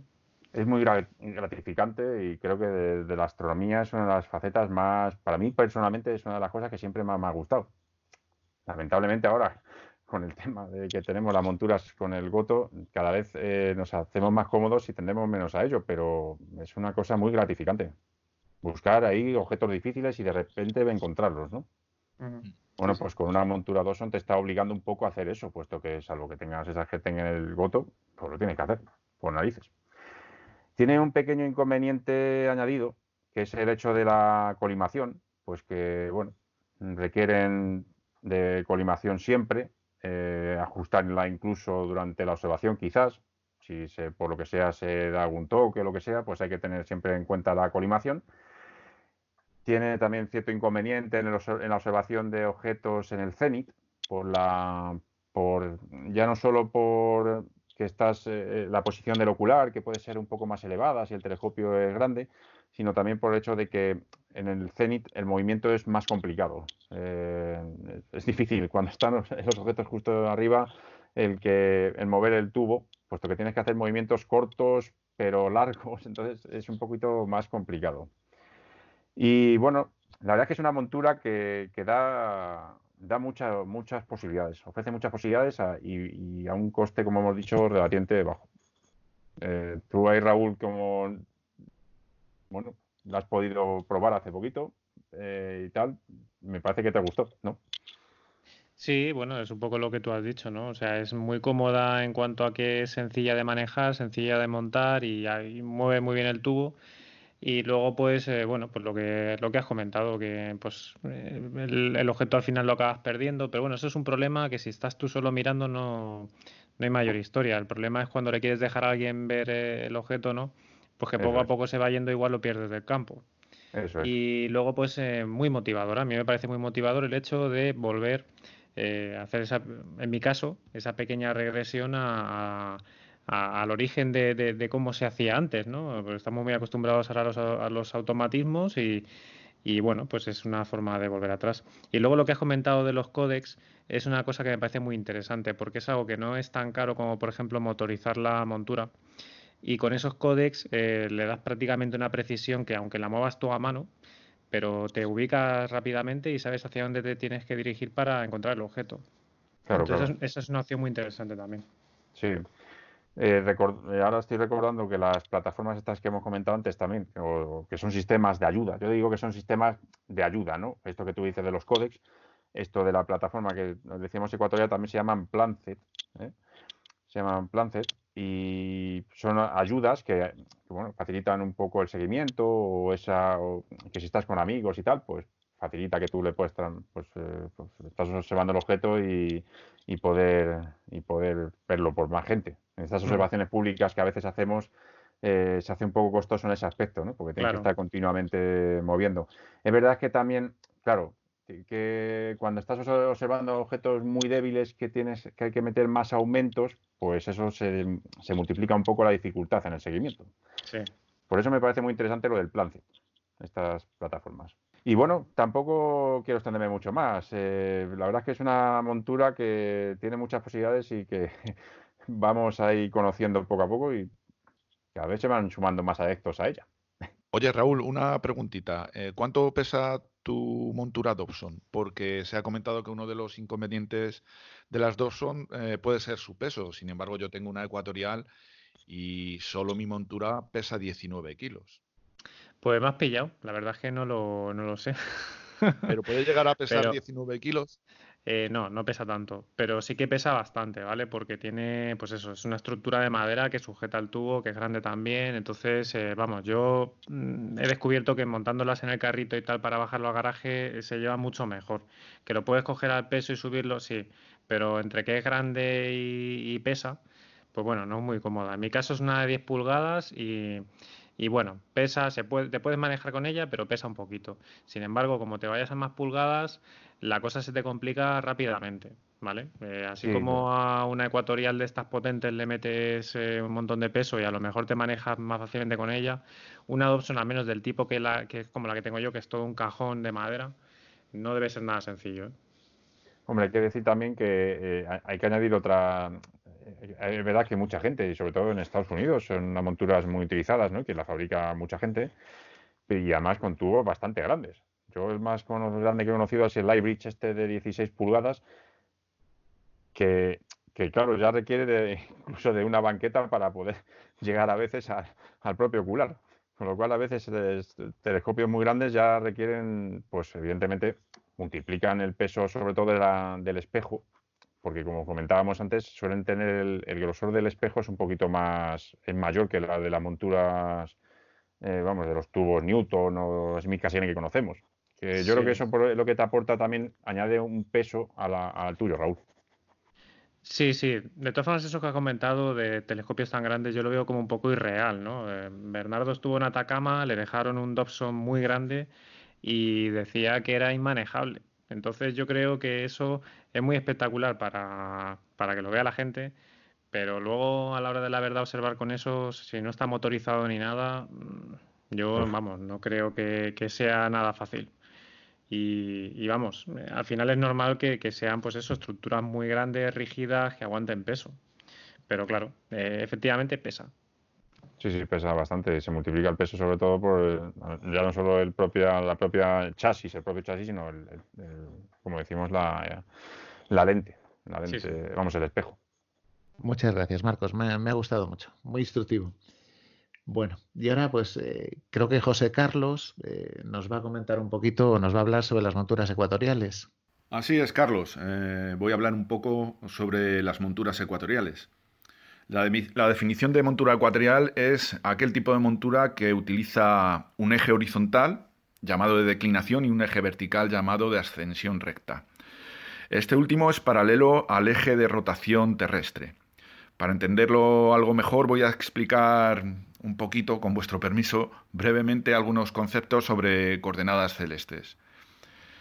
En primer lugar, el norte celeste. Todos conocemos el norte terrestre, que es aquel que se encuentra en el polo norte. Es decir, si nosotros caminamos hacia el polo norte y llegamos al, justo punto donde se encuentra el norte terrestre, podemos pisarlo, digamos de alguna manera. ¿no? El norte celeste se encuentra en el preciso lugar donde se encuentra la estrella alfa Ursa Minor, eh, de la Osa Menor, eh, que es más conocida por todos como la estrella polar. Es la que nos marca el norte celeste, que es el que nos interesa. Más gráficamente se puede entender si, por ejemplo, un esquimal, un inuit, eh, se encuentra en el polo norte terrestre y si quiere mirar a la estrella polar, tiene que mirar hacia arriba, es decir, a 90 grados con respecto al horizonte. Si ese inuit se quiere ir de vacaciones a donde hace menos frío, pues lógicamente se va hacia el sur y comenzará a andar. Y cuando llegue más o menos a la altura de Madrid, eh, podrá observar que la estrella polar habrá quedado a su espalda y que habrá bajado, se habrá acercado al horizonte. Y de hecho quedará como a unos 42 grados eh, sobre el horizonte. Bueno, pues esos 42 grados precisamente es la latitud a la que se encuentra Madrid. Si el inuit sigue caminando hacia el sur y llega al Ecuador, podrá observar que la estrella polar estará a ras del horizonte, incluso habrá desaparecido. En ese caso habrá llegado a los 0 grados de latitud terrestre. Con esto quería explicar que la estrella polar o el norte celeste es en realidad una proyección del imaginario eje terrestre, ¿vale? hacia el infinito. Es decir, que si atravesamos la Tierra con una inmensa aguja de tejer eh, que se extienda hacia el infinito, pues eh, llegaría hasta la estrella polar. ¿De acuerdo? Bueno, si a partir de la estrella polar queremos localizar un objeto, vamos a poner como ejemplo eh, una estrella doble, que es muy bonita, se encuentra en Hércules, se llama Ras Algeti, tiene una magnitud de aproximadamente 3,3. Necesitaremos dos coordenadas para localizarla a partir de la estrella polar. ¿De acuerdo? Esas dos coordenadas, como ya hemos comentado, son la declinación y la ascensión recta. Es igual que cuando queremos localizar un lugar en la superficie terrestre, eh, utilizamos la longitud y la latitud. Son las coordenadas terrestres que podemos utilizar en un mapa o, por ejemplo, en un GPS. Yo mm, creo que todos más o menos conocemos esos conceptos. Bueno, pues eh, la proyección en el cielo de, esas coordenadas eh, son las coordenadas celestes. Una de esas dos coordenadas es la declinación. La declinación no es más que la distancia que separa un objeto en el cielo del ecuador celeste. ¿De acuerdo? En el caso de Ras su declinación es de 14 grados y 23 minutos. Ah, bueno, tengo que decir que la declinación se mide en grados, minutos y segundos. La segunda coordenada que vamos a necesitar es la ascensión recta. La ascensión recta no es más que eh, la dirección a la que se encuentra ese objeto. Y entonces para utilizarla lo que nos va a hacer falta es una línea de referencia a partir de la cual podamos medir eh, esa posición determinada. En el caso de eh, Rasalghetti, las coordenadas son de 17 horas y 14 minutos, porque la ascensión recta se mide en horas, minutos y segundos, no en grados, minutos y segundos como en la declinación. Es, bueno, una cosa que yo creo que se inventó para complicarnos la vida a los astrónomos aficionados. Bien, la ascensión recta es el equivalente a la longitud terrestre. y la línea de referencia que vamos a utilizar es una línea que pasa por el punto Aries y que eh, lo atraviesa de norte a sur, desde el, polo norte celeste hasta el ecuador celeste. ¿De acuerdo? Y pasa por el punto Aries, que ahora no se encuentra en Aries, ahora se encuentra entre Piscis y Acuario a causa de la, de la precesión de, de, los equinoccios, porque es un punto que se calculó hace como unos 2000 años. En fin, no me enrollo. La cuestión es que hay una línea en el cielo que nos sirve como referencia, igual que en la Tierra nos sirve como referencia el meridiano cero o meridiano de, Greenwich para calcular las distancias en la superficie terrestre. Pero en fin, después de hablar de ángulos, distancias, nomenclatura, de mecánica celeste, pues nada, os voy a hablar, si os parece, un poquito de, cómo funciona una de estas monturas ecuatoriales. Bueno, el caso es que para su correcto funcionamiento, es preciso una puesta en estación. Y una puesta en estación consiste, en primer lugar, en alinear la montura con la estrella polar para ponerla en paralelo con el eje de rotación terrestre. ¿De acuerdo? Para ello nos vamos a servir de unos tornillos que hay en la base de la montura. Hay unos tornillos de azimut que sirven para moverla en horizontal y unos tornillos de altitud que sirven para moverla en vertical. Eh, los tornillos de altitud se ponen eh, mediante ayudándonos de una una escala graduada, numerada que existe, se ponen eh, con la longitud del lugar donde nos encontremos. En el caso de Madrid, 42 grados y así estaremos apuntando a la estrella polar. Bien, una vez que está hecha esta operación, si no vamos a mover el telescopio, va a ser una operación que tan solo vamos a tener que realizar una sola vez. ¿De acuerdo? Bien, una vez que se ha hecho eso, eh, lo siguiente que hay que hacer es alinear, eso nos lo va a pedir eh, alinear con, tres estrellas. Y eso no lo va a pedir la montura en el caso de que esté computerizada y con Goto. Y es, sirve para, bueno, para conseguir un, un alineamiento mucho más preciso y eliminar algunos errores, como por ejemplo el error de cono y demás. Bien, pues a partir de aquí eh, ya lo único que nos queda es disfrutar de la montura eligiendo un objeto y bueno, apuntando el tubo hacia él y una vez que lo hayamos conseguido, eh, el único que va a trabajar va a ser el, motor de ascensión recta, haciendo el seguimiento.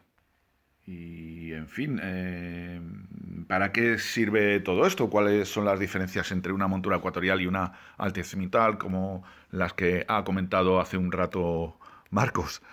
Eh, bueno, en primer lugar, una, con una montura ecuatorial eh, para hacer el seguimiento de cualquier objeto a lo largo de su movimiento aparente en el cielo, tan solo hay que mover un eje y por lo tanto solo un motor.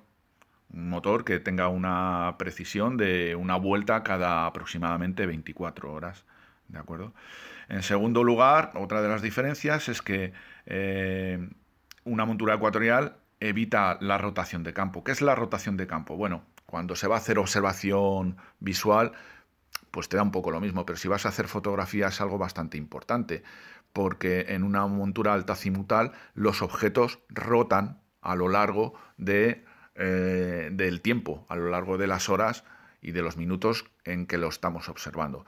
Para poner un ejemplo, si estamos observando Saturno y en ese momento vemos que tiene los anillos en una posición horizontal, a lo largo de la noche con una montura altacimutal veremos que esos anillos van cambiando de posición, se van volviendo eh, a una posición más oblicua o más vertical, mientras que en una montura ecuatorial siempre los vamos a ver eh, de forma horizontal. Entonces a la hora de tomar fotografías, sobre todo de larga exposición, vamos a evitar esa rotación de campo y por lo tanto un emborronamiento de los objetos. Y en fin, ya para acabar, eh, vamos a hablar un poco de los pros y de los contras de este tipo de monturas. Los pros, bueno, eh, que se pueden utilizar tanto para hacer foto como para visual. Como hemos dicho, no tiene rotación de campo, tan solo se utiliza un eje y por lo tanto un motor, con lo cual la precisión eh, puede ser mayor. Los contras, bueno, la que hay que realizar eh, algunas operaciones antes de empezar a usarla, como son la alineación, eh, la alineación con la polar, que a veces, y dependiendo de la precisión que queramos, puede ser algo, algo compleja. La complejidad misma de la montura, que tiene, tiene varios ejes, de hecho, en total tiene cuatro, el de, el de azimut, el de altitud, el de ascensión recta y el de declinación. El precio, por supuesto, esa complejidad conlleva un mayor precio. Eh, el peso también suelen ser a igualdad, digamos, de, tamaño, suelen ser bastante más pesadas las, monturas ecuatoriales. Y a eso, al, peso le tenemos que añadir además el trípode y la columna. En fin, eh, es algo muy a tener en cuenta eh, a la hora de adquirir o decidirse por una montura eh, ecuatorial. Y otra de sus contras que veo yo es que, bueno, dependiendo de la configuración óptica del tubo, en algunos momentos eh, se puede forzar bastante la posición del observador a la hora de acercarse al ocular, por ejemplo, con un refractor de una longitud focal larga y apuntando a un objeto que se encuentre en el cenit, bueno, lo más fácil es que el observador se tenga que poner de rodillas o, a gatas para poder acceder al, ocular y poder ver ese objeto. Y en cuanto a qué oferta tenemos en el mercado eh, en monturas de este tipo, bueno, de eso no quiero hablar mucho porque lo cierto es que para adquirir una montura, da igual que sea ecuatorial o que sea altacimutal o que sea una Dobson, eso da igual. Eso es, mm, es algo que depende de muchos factores y el que más, la, el gusto personal. Eh, también depende de qué tipo de tubo vaya a montar, cuánto peso o portabilidad estás dispuesto a sufrir etcétera. El precio, por supuesto, es muy importante. Aquí entran en juego eh, calidades, marcas, pues como en todo en la vida. Y más teniendo en cuenta que, bueno, elegir una montura es algo muy importante porque, bueno, eh, se cambia, en general se cambia mucho más de tubo óptico que, que de montura. Eh, de hecho, yo creo que más importante la elección de una montura que la de un tubo. No sé qué, opináis, chicos. Más importante, desde luego, porque la montura al final te, puede hacer aguantar eh, varios tipos de tubo. Pero cuando te compras el tubo, pues si vas con... o sea, no, te da juego, no te da tanto juego como la montura. Es algo que he oído bastante y es que de tubo se puede cambiar varias veces, pero la montura normalmente es una, no digo que una para toda la vida, pero pero generalmente son los tubos los que terminan adaptando a la, a la montura y no, y no al revés. Hmm. Y bueno, eh, otro de los contras es que dependiendo de la configuración óptica del tubo, se puede llegar a forzar bastante la posición del observador, del observador a la hora de utilizarlo. Eh, si es un, por ejemplo, un refractor con una longitud focal larga y estás observando algo que esté en el cenit, pues eh, es bastante fácil que te tengas incluso que poner de rodillas o, a gatas para, para, poder acceder al, al ocular. Mm. Y bueno, eh, no sé si vosotros tenéis alguna, alguna opinión, alguna experiencia al respecto que aportar. De montura yo he pasado por las dos, he pasado por la alta cimutal y por la y por la ecuatorial. Sí que es cierto que cuando empecé, empecé con la, con la alta cimutal, una de brazo, como las que ha comentado antes eh, Marcos. Y no sé, eh, sí que es cierto que a la hora de poner en estación o poner o, decirle al telescopio realmente dónde está para que empiece a buscar o utilizar el GoTo, sí que he notado que son bastante más sencillas las, las altacimutales que estas porque no tienes la, la dificultad de, tener que hacerle la, la, orientación está con la polar que eso es. te obliga a doblar el lomo de, de, una manera que, que, cuando vas teniendo unas edades ya comienza a ser complicado, ¿no? Sí aunque sí que es cierto que ahora ya últimamente los que hacéis astrofotografía ya, ya ni os dignáis en, agacharos, ¿no? a, mirar por el, por el introscopio. Ya lo hacéis todo con cámara.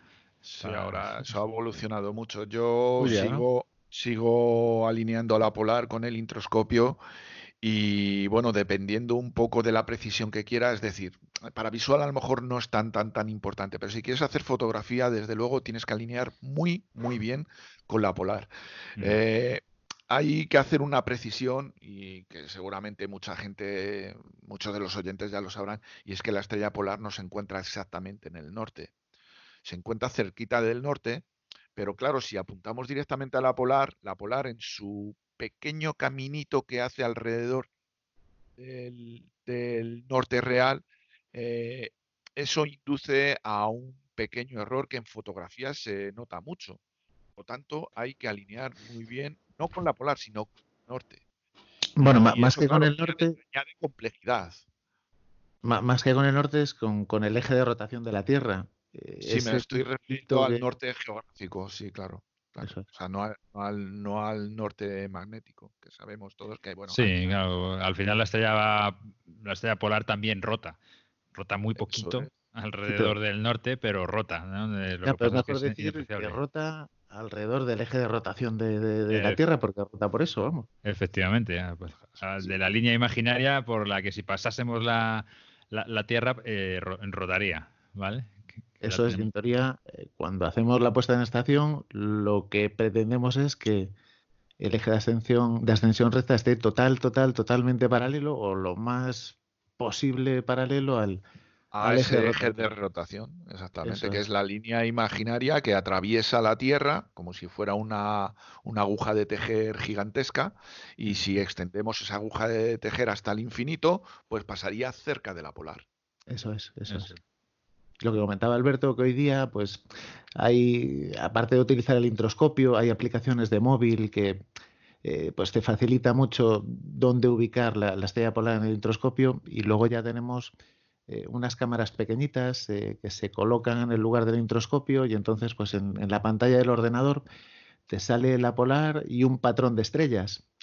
Y entonces, bueno, vas haciendo una serie de pasos que te dice el software y sitúas correctamente la polar y al final es eh, la forma de, hacer una alineación, pues no quiero decir perfecta, pero muy, muy, muy, muy buena. ¿Eso que es el Polemaster ese famoso? Sí, coño, yo que no quiero decir marcas y tú aquí. aquí se dice todo, tío. Aquí se dice todo, sin complejos. Sin complejos. Sí. pues tío. Luego, pues, para que, para que. Se acabó el poner rodilla en tierra.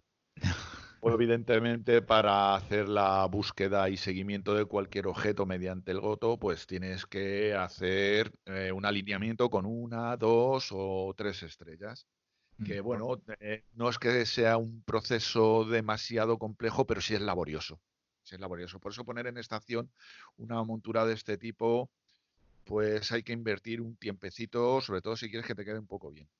Además, yo recuerdo, perdona, yo, recuerdo antes, eh, cuando íbamos en, modo manual, por decirlo de alguna forma, hacía la alineación a la polar, hacías la alineación a tres estrellas y luego las monturas eh, tenían un pequeño software, eh, una aplicación, por decirlo de alguna forma, que te permitían ajustar la, la alineación a la polar con una última estrella no sé si recordáis. El Polar Align. Eso es.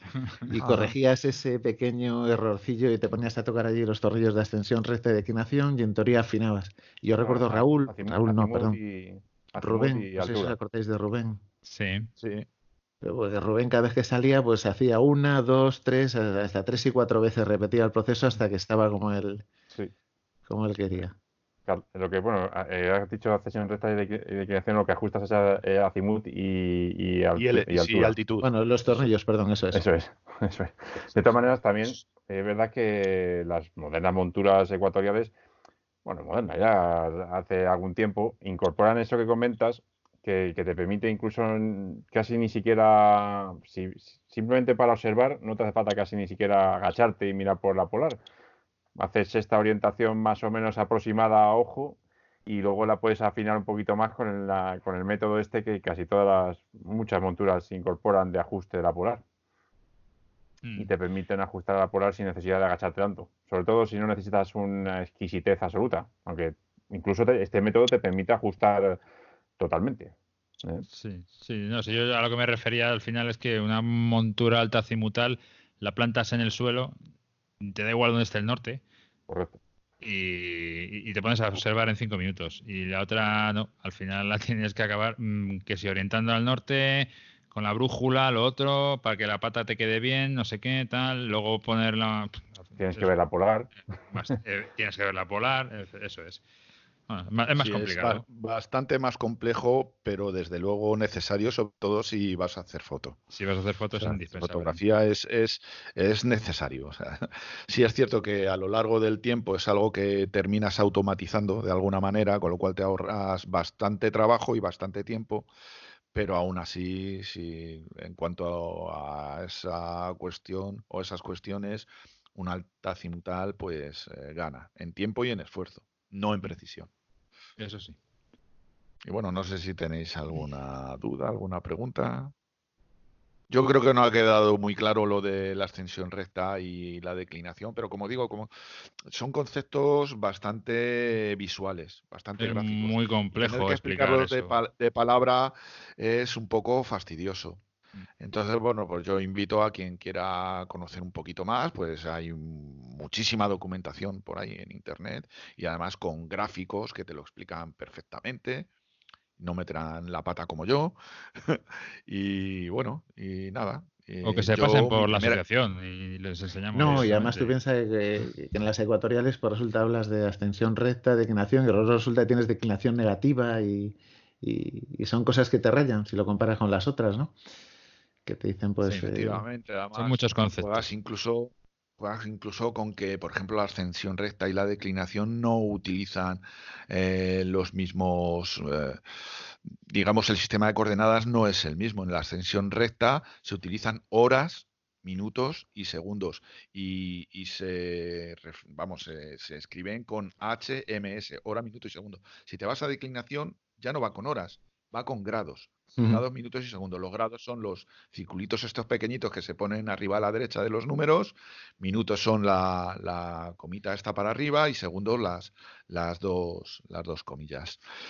O sea, que quiero decir que lo podían haber unificado de alguna manera. Yo no sé por qué nos han querido complicar la vida a los astrónomos, pero bueno, el caso es que viene así. Y encima para más INRI una hora son 15, son 15 grados. Con lo cual tienes que hacer un poco la conversión ahí si quieres hacer una equiparación. En fin, eh, bueno, tiene, no quiero, no quiero que nadie se asuste más con esto. Se estás acojonando, José Carlos. Cállate un poquito porque. Bueno, yo creo que todos hemos empezado un poco por ahí y, nada. Bueno, y ahora, y ahora que hemos hablado de todas las monturas, cuando hablamos de tubos, recomendamos tubos. ¿Qué recomendamos? ¿Qué montura recomendáis? Yo sigo diciendo lo mismo, es algo que depende de muchísimos factores y sobre todo del gusto del usuario. Entonces, no sé, yo puedo dar mi opinión mía, que es muy, muy, muy, muy, muy personal. Pero no le va a servir a nadie nada más que a mí. Mm. ¿Vale? Yo eh, siempre tiraría por una ecuatorial. Sí, señor. Aunque es menos intuitiva, pero es más real. Digamos, mm. es, es más, funciona más acorde con lo que es la mecánica celeste.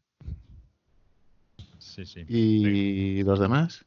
Yo, a ver, yo me voy a poner en la piel de una persona que, que cuando sale quiere aprovechar al máximo, tiene poco tiempo eh, y le gustan las cosas sencillas, eh, así que le recomendaría una alta cimutal, ya no una Dobson, sino una alta cimutal, porque eh, mi experiencia con ella fue, fue muy gratificante y el hecho de empezar a observar cuando veía que todos estabais con el lomo en el suelo buscando la polar, eh, la verdad es que merece la pena, porque ganas bastante tiempo y bueno, no es tan precisa, pero si te vas a dedicar a visual, mm, la verdad es que eh, tiene más que suficiente.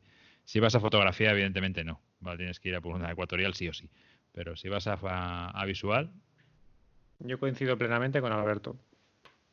Bueno, yo la, montura ecuatorial tampoco la desdeñaría. Eh, y creo que para empezar es también un. bajo, mi propia experiencia, eh, fue una montura que me ayudó a, conocer el, cielo. Y, claro, yo empecé con una montura ecuatorial sin, sin, motores y sin goto, porque habéis comentado, José Carlos, comentas las monturas modernas, pero bueno, que originalmente, incluso creo que todavía la siguen vendiendo bastante, pues hay también eh, montura ecuatorial sin, sin motor, sin motorizar, casi ni siquiera sin motores.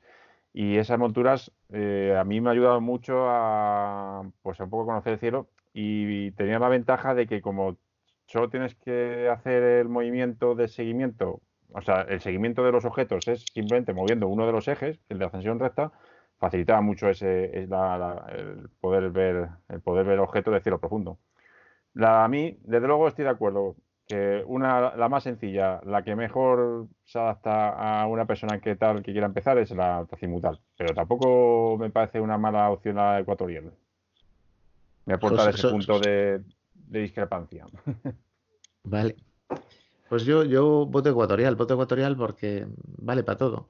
Eh, vale para visual, vale para foto, puede cargar peso, eh, la veo más versátil. Y, la puesta en estación, a lo mejor hay quien tiene un recuerdo traumático, pero no, no lo veo yo tan traumático. Entonces yo me inclinaría por, mí no fue nada la ecuatorial. Pues bueno, espero que, que, haya servido de ayuda. ¿Puedo, ¿puedo deciros una cosa que os va a alegrar el corazón? Por favor. Ahí va.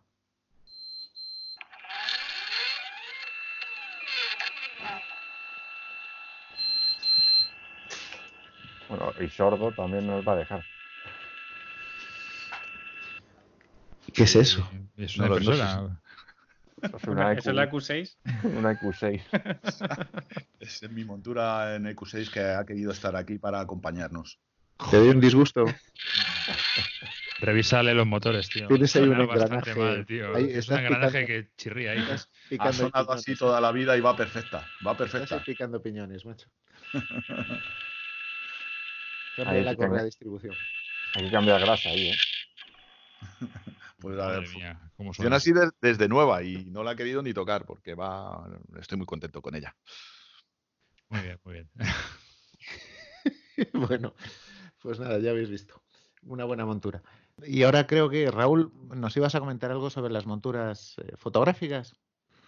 Sí, sí, sí, porque vamos, yo creo que también eh, es una montura, un tipo de montura que está proliferando últimamente mucho. Entonces yo creo que merece la pena explicar un poquito, ¿no?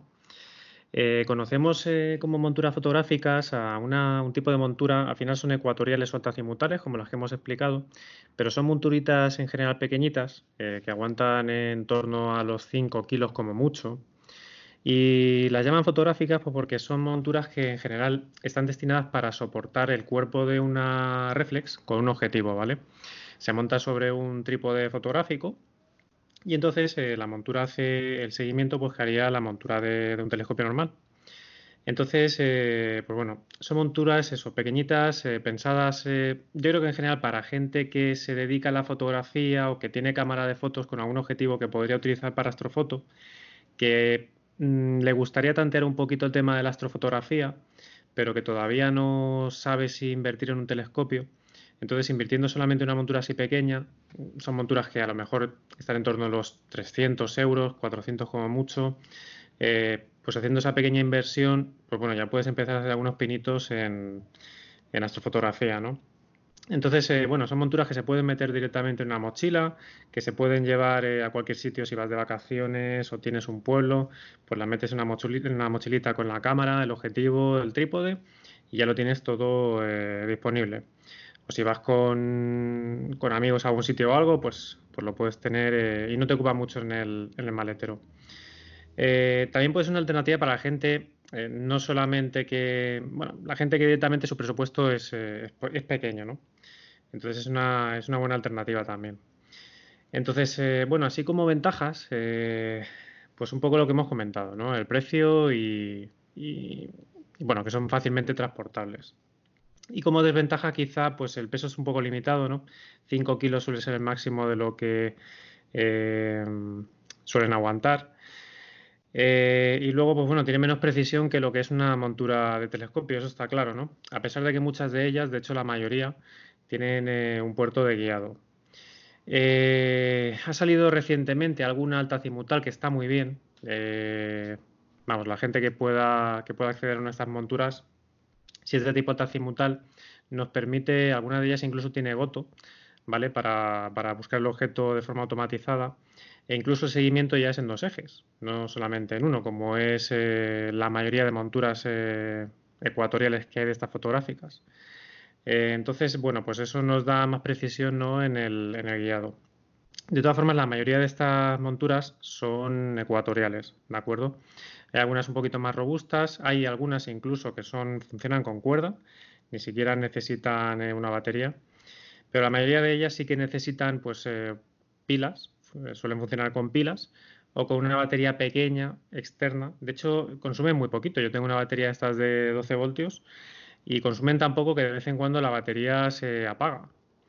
Entonces, eh, bueno, eh, vamos, tiene un consumo muy... ¿Hay que hacer puesta en estación con estas monturas o...? Sí, efectivamente. O sea, es, como vamos a hacer astrofotografía, se rigen las mismas reglas que astrofotografía con un telescopio, ¿vale? La mayoría de ellas son ecuatoriales, con lo cual llevan un introscopio en el que hay que poner eh, bien puestecita la polar. Y, luego, eh, bueno, pues ya depende si tiene goto o no, pues nos tocará ir a mano a buscar el objeto eh, o a lo mejor lo podemos hacer de forma automatizada. Pero si hay que hacer una puesta en estación, pues eso, con el introscopio y demás. Y luego, pues bueno, son un poco delicadas a la hora de, hacer el, montaje, ¿no? A la mínima que apuntas al objeto, como le pegues un pequeño meneito, eh, pues bueno, se puede mover un poco, se puede desplazar la polar y hay que repetir un poquito el proceso. Pero si somos finos en el montaje, y yo, por ejemplo, le pongo ahí, pongo en el trípode una piedra para que quede bien sujeta al suelo y tal. Si somos finos y lo tenemos todo bien puestecito, pues no tiene por qué eh, pues, pues desmontarse el tema, ¿no? Y luego, esto ya es una opinión personal mía, ¿vale? Yo esta montura la utilizo no solamente con un cuerpo de una reflex, sino que también la utilizo con un objetivo y una cámara de astrofotografía. Y mm, lo que es eh, una opinión personal es que mucha gente que le gusta el tema del guiado, ya sea en un eje o en dos ejes, eh, le pone tubos a lo mejor con un poquito más de focal. Yo suelo estar en una focal de unos 135 eh, milímetros como mucho. Y yo personalmente creo que esta montura no está pensada para ponerle eh, mucha focal. Es decir, irte a 300 de focal con un guiado. Yo creo que eso no es el tipo de montura que yo usaría para esto, ¿de acuerdo? Hay gente que sí y está consiguiendo resultados porque están bien. Pero vamos, yo para eso, mira, sin ir más lejos, mi telescopio tiene 400 de focal. Entonces, para irme a una focal de 300, 400, eh, pues casi que prefiero ponerle una montura ya un poco más robusta. Y de hecho, vosotros me habéis visto en la EQ6 montar tubos de 260 de focal, el objetivo. Es decir, yo si quiero hacer un guiado, si quiero hacer una foto pues de, muchas horas de exposición, eh, con minutos eh, en cada toma de exposición, pues casi que prefiero utilizar una EQ6 con su guiado, bueno, la EQ6 en, mi caso, ¿no? Pero cada uno la montura que tenga, pues una montura un poquito más grande, ¿no? Que haga un guiado un poquito más fino. Eh, yo personalmente estas monturas creo que están pensadas para ponerle poquita focal, hacer tomas no muy largas y con eso no es necesario un guiado, ¿de acuerdo? Eh, porque dicen que aguanta 5 kilos, sí, los aguanta, pero eh, lo que está claro es que no, em, no son monturas, eh, pues eso, que vaya a tener mucha precisión si van muy cargadas, ¿de acuerdo? Estoy hablando mucho de... Perdona, imagino que hay un poquito de viento, eso también... Claro, evidentemente. Se nota, mucho más sensible que una montura grande, eso está claro. Eso hay que tenerlo en cuenta. Estoy hablando mucho de fotografía, pero por ejemplo, la, última vez que he usado esta montura ha sido con un telescopio solar, ¿de acuerdo? Eh, una observación pública, pues me llevé la monturita esta y lo aguanta. O si vas a observar y le montas un pequeño catadiótrico, eh, por ejemplo, un Mac 127 creo que anda un poco justo de peso, pero a lo mejor algo un poquito más pequeño, pues lo aguanta bien, ¿vale? Entonces también puede ser una buena opción pues para la gente que tiene un tubito pequeño, quiere ponerle una montura así sencilla y eso, ¿de acuerdo? Eh, y bueno, poco más eh, que decir eh, respecto a estas monturas, creo yo. son una buena opción para la gente que no quiere gastarse mucho dinero, que quiere probar antes de gastarse más, de comprar un equipo más grande y sobre todo pues eh, si no tienes eh, mucho hueco en el maletero para llevarla para arriba y para abajo pues cabe una mochilita y, la mar de bien. Bueno sí luego también hay mucha gente que la utiliza para hacer eh, vía láctea y time lapse se puede usar para eso. El time lapse bueno pues te permite un pequeño movimiento según va grabando las fotos para hacer el vídeo y luego lo que es la Vía Láctea, pues te permite darle unos poquitos eh, de segundos más de exposición, ¿de acuerdo? O incluso hacer apilados de Vía Láctea, lo cual está bastante bien también si quieres eh, pues, fotos de Vía Láctea con bastante densidad. Mm. Pero bueno, yo creo que en general eh, la, la, principal función que se le da es en astrofotografía. ¿Y qué precio suelen rondar más o menos así de este estilo de monturas? Pues hay un poco de todo. Las que son eh, mecánicas, que van con cuerda, son las más baratas y están creo que en torno a los ciento y pico. Pues eh, la Skywatcher de Star Adventure o la Skywatcher, la, la altacimutal que tiene también de estas fotográficas, están en torno a los 300 y pico euros, eh, más o menos, ¿vale? Son, creo yo, el, modelo así un poquito más, más caro. Y a esto le tienes que sumar el trípode, entiendo yo, ¿no? Que tienes, ¿Cuánto te puede ser un trípode que sea más o menos estable para aguantar una montura de estas? Eh... Pues trípode, lo que te quiera gastar también, vamos, yo creo, yo el trípode que utilizo es un trípode sencillo que costó, no llegó a 30 euros, pero los trípodes, eh, pues bueno, ya sabes, ciento y pico fácilmente te puedes poner. Lo que pasa es que se supone que la persona que va a utilizar esto es una persona que en general ya tendrá cierto equipo fotográfico. Entonces seguramente tenga ya un trípode, tendrá una cámara reflex, tendrá un objetivo que podrá utilizar para hacer eh, astrofotografía, pues entonces hay parte del material que ya dispone de él y que se supone que no, no necesitará comprarlo. O sea que al final eh, las monturas estas se montan sobre la rosca típica de, de, trípode fotográfico, ¿no? Tienen ese enganche, ¿no? Sí, lo que es la montura tiene el, enganche gordo, digamos, el tornillo gordo de, trípode fotográfico. Y luego em, lo que te da, digamos, eh, o sea, te ofrece también un tornillo de estos. Es decir, no viene, no viene con un amarre de, de cola de Milano. Eh, lo puedes poner tú aparte. Pero lo que te ofrece para poder enganchar eh, la cámara o lo que quieras es un tornillo fotográfico, ¿vale? Entonces, eh, al final está muy pensada para la, fotografía con cámara reflex, porque todo lo que llevas eso, tornillos fotográficos y tal. Pero ya te digo, yo con cámara reflex no la uso, la uso con cámaras de astrofotografía, le he puesto pues eso, una pinza de estas de, para la cola de Milano y, así es como la uso. No Perdona, ¿no tienes que balancearla o como, como con las ecuatoriales o...? Sí, evidentemente. Todo eso funciona como una ecuatorial normal. Tienes que equilibrarla, tienes que procurar si la tornillas con a una cámara, pues tienes que andar con ojos y le estás poniendo un objetivo muy pesado, porque te puede quedar un poco desequilibrada y eso a lo largo de la noche pues se te puede ir moviendo, ¿no? Para eso pues hay soluciones que lo que te permiten es eh, coger eh, la, sujetar la, la o sea, lo que es el conjunto de cámara y objetivo por una zona un poquito más centrada eh, para que quede bien balanceada. ¿Vale? En lugar de atornillarla directamente a la cámara, pues a lo mejor puedes montarle eh, alguno de los sistemas que hay o ponerle una anilla con una cola de Milano y entonces pues que el peso te quede un poquito más centrado y no se te ande moviendo. Pero sí, eso es muy importante, sobre todo con estas monturas que son pequeñas. Claro, al final yo creo que lo que prima en esto es el tamaño, ¿no? Más que nada, porque si no te puedes ir a una EQ3, pero claro, ya el tamaño no es el, mismo, porque de precio andan la, ahí parecida.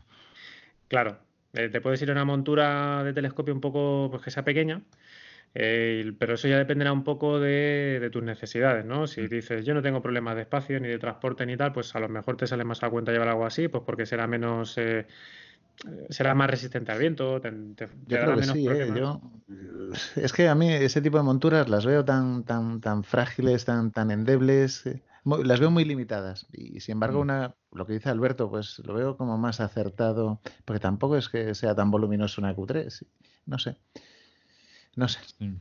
ya es opinión personal. Yo, por ejemplo, esta me la he llevado, pues eso, al pueblo, me la he llevado de vacaciones por ahí y vamos, ocupa muy poquito porque una mochila la, llevas y te ofrece por mucho rato de, alegría. Y de hecho, alguna de las fotos que tengo que más me gusta de campo amplio, las he hecho con ella.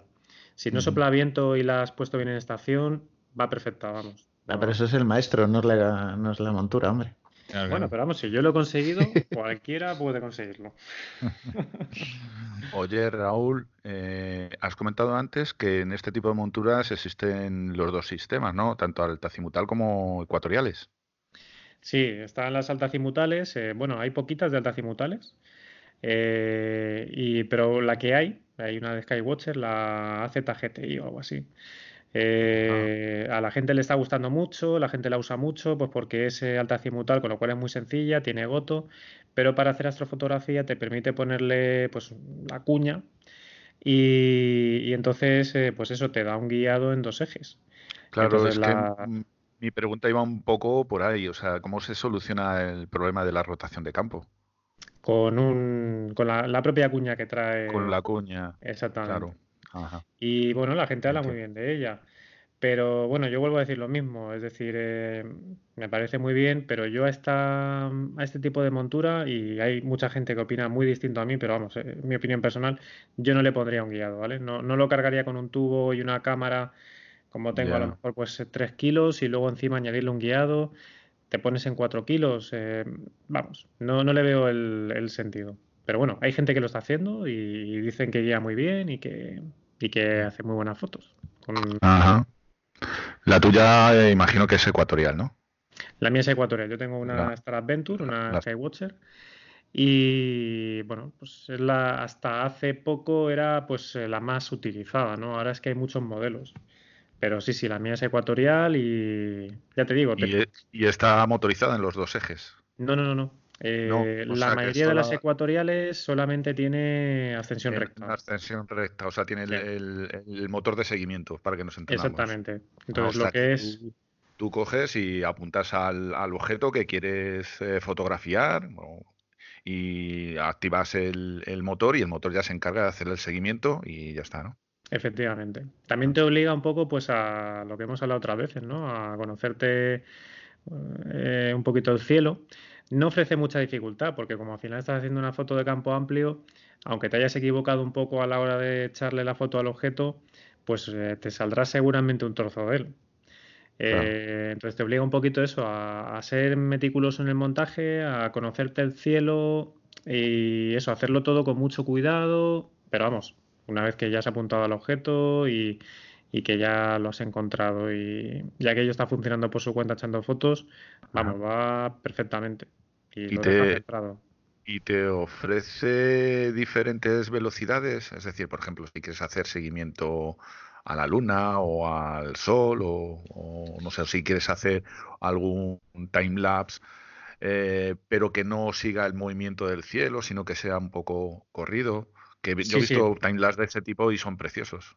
¿Te ofrece esa posibilidad? Sí, sí, todo lo que tú has dicho. te permite seguir el cielo, te permite seguir la luna, el sol. Y luego para timelapse tiene distintas velocidades que se va moviendo, digamos, te, hace como un pequeño paneo. Entonces, eh, bueno, va echando fotos eh, la cámara y te va, te va sacando imágenes, eh, pues para que dé una sensación de movimiento al juntar todas esas imágenes en un vídeo. Entonces hace ese pequeño paneo. Y luego tiene una cosa muy útil que es la velocidad a mitad, o sea, a mitad de velocidad, que te permite alargar un poquito los tiempos de exposición sin que te aparezca, si tienes un plano del suelo, sin que te aparezca movido. O sea que está, tiene varias velocidades y algunas de ellas eh, son muy útiles. Pues ya solo falta que nos des el teléfono para los pedidos.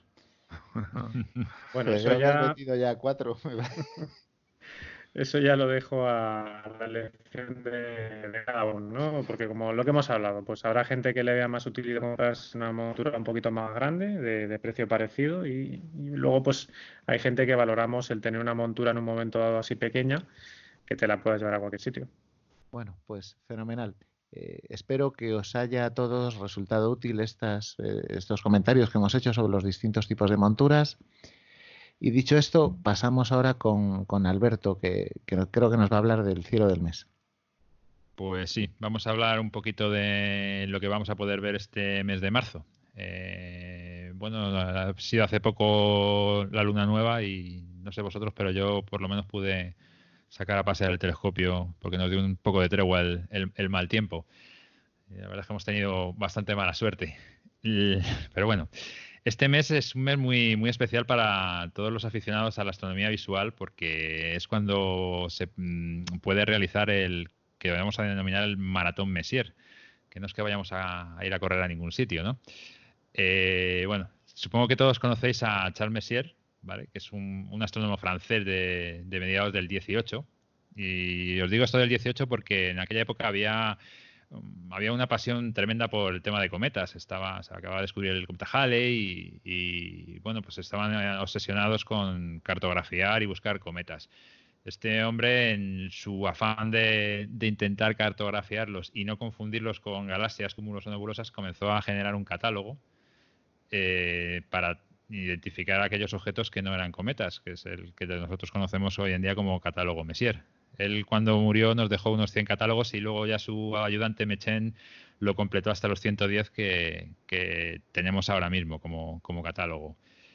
Eh, además, dado que algunos objetos del catálogo tienen una declinación negativa, es decir, que solamente los podemos ver cuando el Sol está en el punto Aries, y esto va a suceder en el equinoccio de primavera, este 21 de marzo podemos visualizar todos y cada uno de los objetos de este catálogo. Así que, bueno, yo creo que tenemos una actividad para, estar entretenidos este, este equinoccio. Nosotros, en principio, vamos a intentar hacer una salida a un cielo de calidad eh, en Cuenca eh, para intentar completar este maratón. Que yo no sé si alguno de vosotros, chicos, lo, ha conseguido completar alguna vez. Yo, desde luego, va a ser la primera vez que lo intente y a ver si, si lo consigo.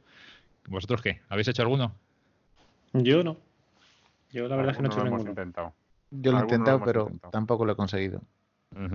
Yo ahí he estado cerca, pero tampoco he llegado. Este segundo intento tiene que ser el definitivo. Tiene que ser, ¿no? Vamos a intentarlo. a ver si, si lo conseguimos. Bueno. El tiempo lo permite. Sí, sí, yo creo que vamos a tener suerte y que va a hacer un tiempo estupendo esta esta luna nueva. Eso esperamos.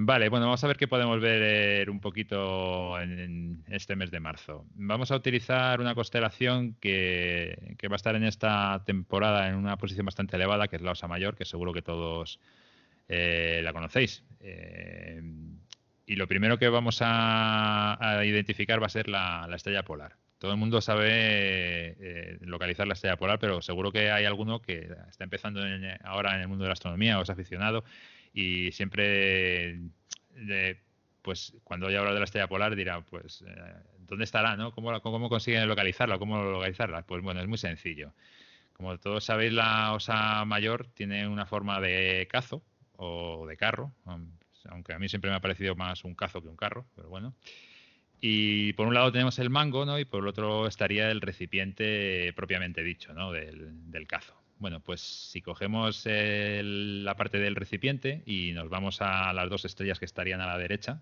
las más alejadas del mango, y prolongamos su distancia cinco veces, pues llegaremos a la estrella polar. Esta estrella polar es muy importante porque es la que hace que nos partamos siempre el lomo para mirar por el introscopio y alinear los, telescopios, ¿no? Y es el eje imaginario sobre el que debe quedar alineado nuestro telescopio para realizar el seguimiento de los objetos y, como nos han estado comentando, el que utilizan las monturas ecuatoriales. Bueno, como sabéis también, además debido al movimiento de precesión de, la, Tierra, pues la estrella polar ha ido cambiando a lo largo de los años. Y así, por ejemplo, pues en la época de los egipcios no era la estrella polar la que coincidía con el eje de rotación, sino que era Tubán, que está en la constelación del Dragón, que también es bastante fácil de localizar. Porque si cogemos eh, otras dos estrellas eh, de la Osa Mayor, que son Pecda y Megreb, que son las de la otra pared del cazo, no las de las que están más cercanas al mango, y las prolongamos tres veces, pues llegamos a esa estrella. Así que ya sabéis, que los egipcios, cuando salían con sus Skywatchers y sus, Takahashis y sus Meades, pues tenían que apuntar a, esas estrellas, a esa estrella en lugar de, de, la estrella polar. ¿Vale? Pero bueno, vamos a ver qué podemos ver con, con el telescopio. ¿Vale? Eh, en primer lugar, hay que tener en cuenta que la luna este mes estará en creciente hasta el día 9 de marzo, que la tendremos llena, y a partir de ahí decrecerá hasta el 24, que es cuando va a estar nueva y que va a ser la fecha maravillosa para poder hacer este, este maratón que os he comentado antes. Eh, bueno, pues a ver qué os puedo contar de la Osa Mayor. Vale, si cogemos dos, estrellas de la, de la Osa Mayor, que son Megreb y Dube, las que forman el borde del cazo, pero por arriba, las que delimitan la cantidad de, agua que cabría en el cazo, ¿vale? Y las unimos en una línea imaginaria que empezaría en el mango y pasaría por la otra, ¿vale? Vamos a llegar a una estrella que es muy brillante, que se llama Capella, que es el alfa de la constelación de Auriga, o el cochero. Es una estrella doble que está formada por dos gigantes amarillas, que son bastante similares a nuestro Sol, pero de mayor tamaño, y luego cada una de ellas está a su vez orbitada por otra, o sea que al final mm, es un sistema cuádruple. Eh, ¿Qué podemos ver en esta constelación? Pues lo más sencillo son tres cúmulos globulares, que son consecutivos en el catálogo de Messier, que son M36, 37 y 38. Son objetos que con prismáticos son bastante agradables de ver, mm, excepto M37 que para mí se disfruta más con un telescopio ya a partir de unas 8 pulgadas o así, porque puedes empezar a contar eh, las 100 estrellas que lo conforman así visualmente y que se agrupan en un espacio muy pequeñín. Entonces con un telescopio de gran apertura se, se aprecia muchísimo mejor. ¿Vale? Esto por esta parte. Vamos a volver a la Osa Mayor un momento y vamos a empezar a emplear Arasumango para localizar otras constelaciones. ¿Cómo lo hacemos? Pues cogemos las dos últimas estrellas del mango, que son Mizar y Alcaid, y las prolongamos en forma de arco, ¿vale? Hasta llegar a una estrella que nos va a llamar la atención porque es bastante luminosa, ¿no? Que es Arturo, el alfa de la constelación de Boyero. Y además, si continuamos prolongando ese arco, llegaremos a otra estrella también bastante brillante, que será Spica, que es la más brillante de la constelación de Virgo. Y ahora me quiero detener en otra constelación que es Leo. Y para localizarla, eh, vamos a utilizar las dos estrellas que os dije al principio para localizar la estrella que utilizaban los egipcios, Tubán. ¿Vale? O sea, las de la pared del cazo, pero la que está al lado del mango. Estas, en vez de ir hacia arriba, ahora vamos hacia abajo. Nos encontraremos con una estrella que se llama Regula, que es el alfa más brillante de la constelación de Leo. Y aquí es donde vamos a ver unos objetos bastante interesantes durante este mes. ¿Vale? En primer lugar tenemos M95 o NGC 3351, que es una galaxia espiral barrada, que es muy bonita y muy fácil de ver y en la que destaca si tienes un buen instrumento el anillo interior que tiene. Junto a ella y más brillante se sitúa M96 o NGC 3368, 3368, perdón, que es otra galaxia espiral también curiosa porque es particularmente asimétrica, no, no es como las típicas galaxias que, vemos habitualmente. Y muy cerquita tenemos además pues M105 y NGC 3384. La primera es elíptica y la segunda de tipo lenticular. Y todas estas galaxias son visibles con telescopios de apertura superior a 80 milímetros, o sea que en principio con un telescopio normalito podemos, podemos verlas sin ningún tipo de problema. Y, ah, bueno, se me olvidaba que el triplete de Leo, que lo conforman M65 y M66, que están bastante cerquita la una de la otra, y NGC 3628, que parece un poquito más alejada. Y lo bonito de este triplete es intentar meter las tres en el ocular y disfrutar de ellas durante un buen rato, mm, porque la verdad es que merece la pena. Y ya para terminar, me gustaría invitaros a ver un par de asterismos que a mi juicio resultan bastante interesantes. ¿vale? En primer lugar está el 37. Sí, es el 37, no, no, me he equivocado. Es, es, un cúmulo que se llama NGC 2169 y que es bastante característico porque se asemeja a un número 37 es muy curioso cuando lo observas con el telescopio, aunque tienes que tener en cuenta que cuando lo estás mirando pues, se invierte la imagen, o sea que el 37 lo estás viendo invertido, pero es, muy curioso de ver, eh, la verdad. Yo lo, os lo recomiendo.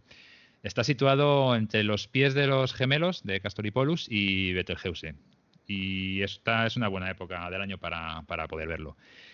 Y en segundo lugar tenemos otro cúmulo que es bastante más conocido, que seguro que la mayoría ya lo conocéis, pero que siempre está bien echarle un vistazo de vez en cuando, y que se conoce como el cúmulo del búho o el cúmulo de T, o incluso como Fluvi, que fue una mascota que se utilizó en Zaragoza en una exposición de, que hubo en el año 2008, me parece. Y este cúmulo pues se asemeja a un muñeco con los brazos abiertos que parece querer darte un abrazo cuando lo miras, o, o al propio ET. Se denomina NGC 457 y lo podemos localizar en la constelación de Casiopea. Este sí que lo recomiendo porque enseñárselo a alguien siempre es eh, bastante curioso ¿no? y te quedas con, la gente siempre que, lo miran. Y bueno, en principio esto es lo que creo que este mes está más, más a la vista. Espero que lo disfrutéis todos. Muchas gracias. La verdad es que es, es un mes eh, y entramos ya en época de galaxias y Messier. Es un mm. buen mes ¿eh? para la visual. Sí, sí, la verdad es que estaba cargado de objetos y resulta bastante difícil seleccionar alguno de ellos. De todos modos, yo quería preguntarte, o bueno, comentar, eh, creo que dijiste que Luna Nueva era el 24. Sí si la previsión no acompaña el fin de semana anterior, en teoría el siguiente fin de semana estaríamos a tiempo para intentar Messier. Estamos al límite, pero eso seguro que te lo va a responder mejor Marcos, porque es el que de nosotros ha acatado más el Messier y seguro que sabe las fechas más, más con más exactitud que yo. que no sé si el 21 ya vamos apurados, por eso lo digo. En teoría, de hecho, creo que eh, Quiero recordar que incluso es un poquito más favorable, quizás pasado, quizás pasado la, el 21.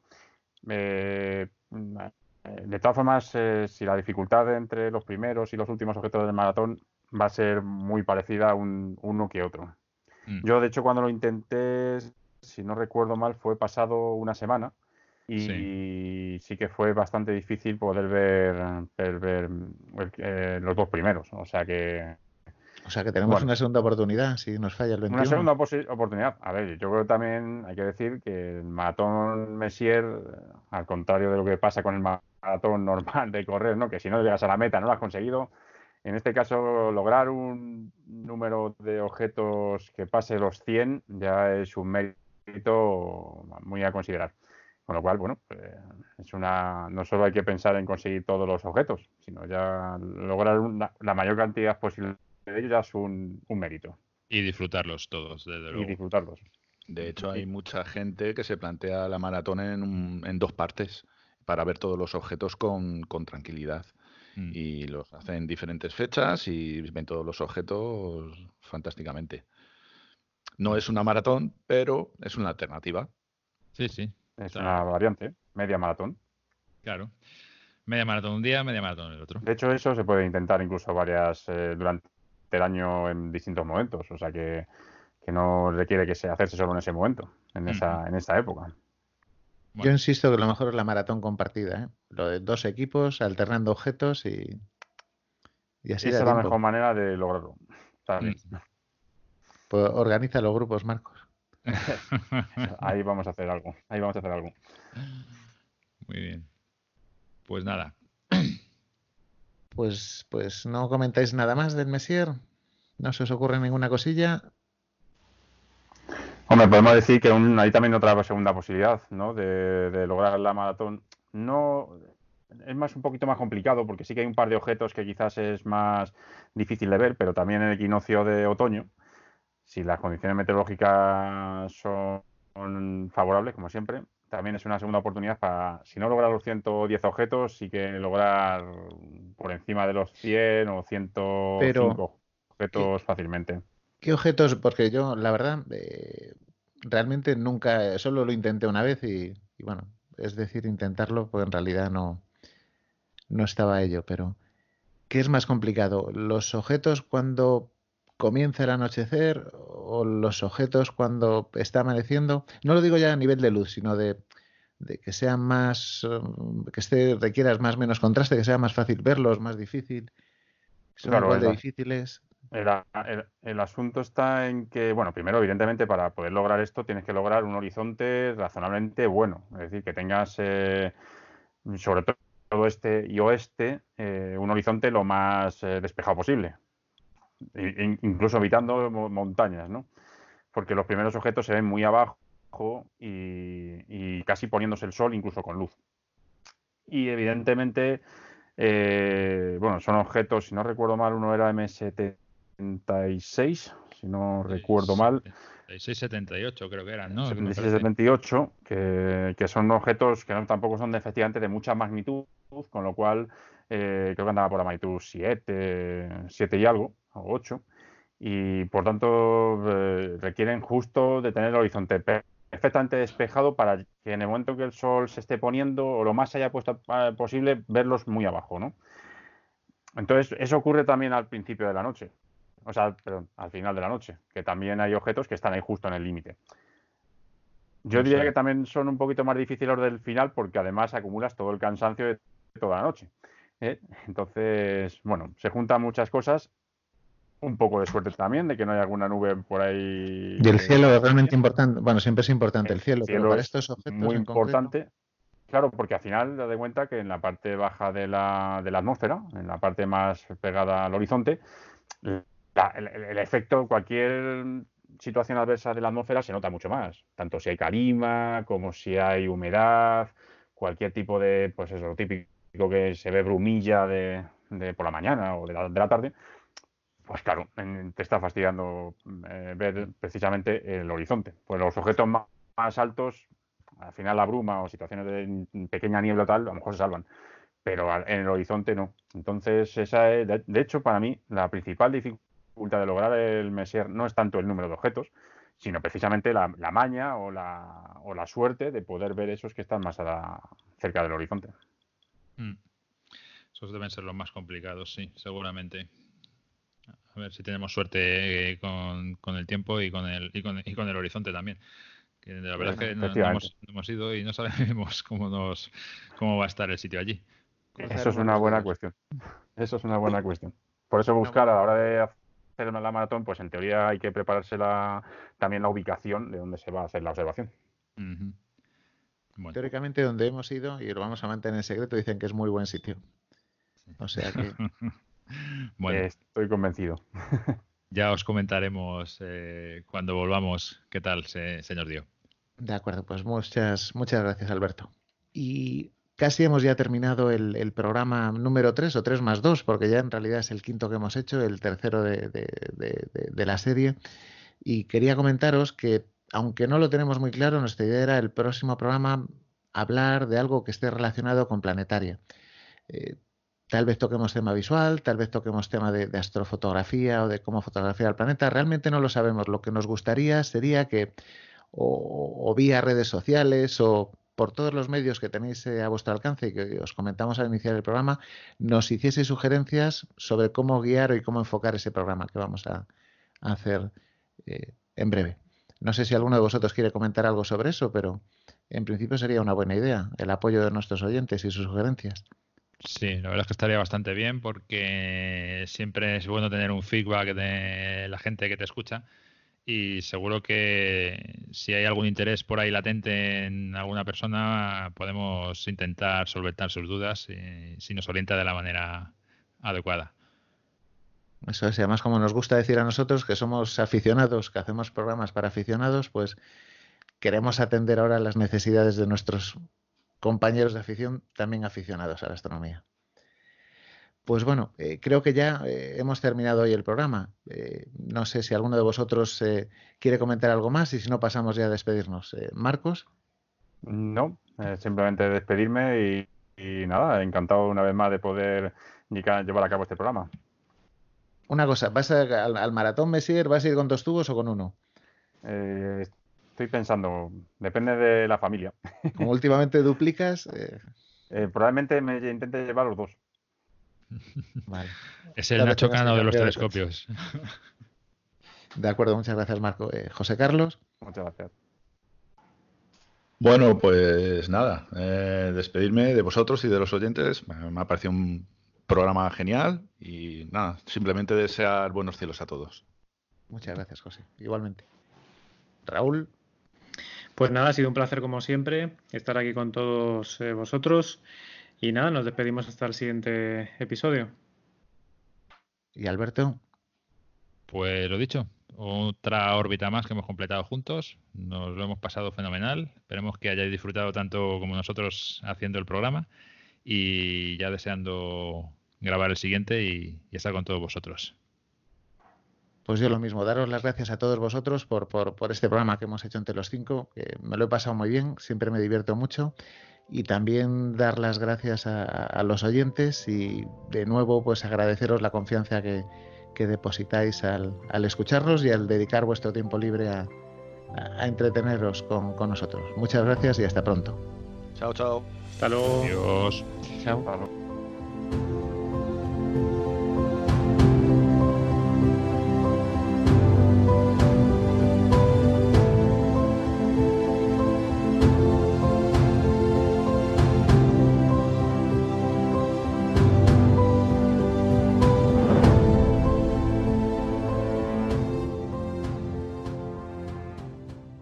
Cortamos eso. Sí, cortamos eso. Porque todas las monturas que te he dicho antes. Cierto, cierto, cierto, cierto, cierto, cierto, cierto, cierto, Vale. Bueno, Alberto. No, mejor Alberto no. Raúl. Venga, empieza otra vez. Empieza, empieza otra vez. Qué gratis. Me gustaría comentar a su vez que, fue. Joder, me cago en leche, me estoy liando totalmente. Bueno, cortamos. Esa. Vale. Hola, Raúl. Eh... Perdón. Empiezo otra vez con mi. Ah. vale, vamos. Eh, ¿Os calláis y lo digo? Cuando quieras. La, la, la, la, la, la, la. ¿Así está bien? Perfecto. Venga.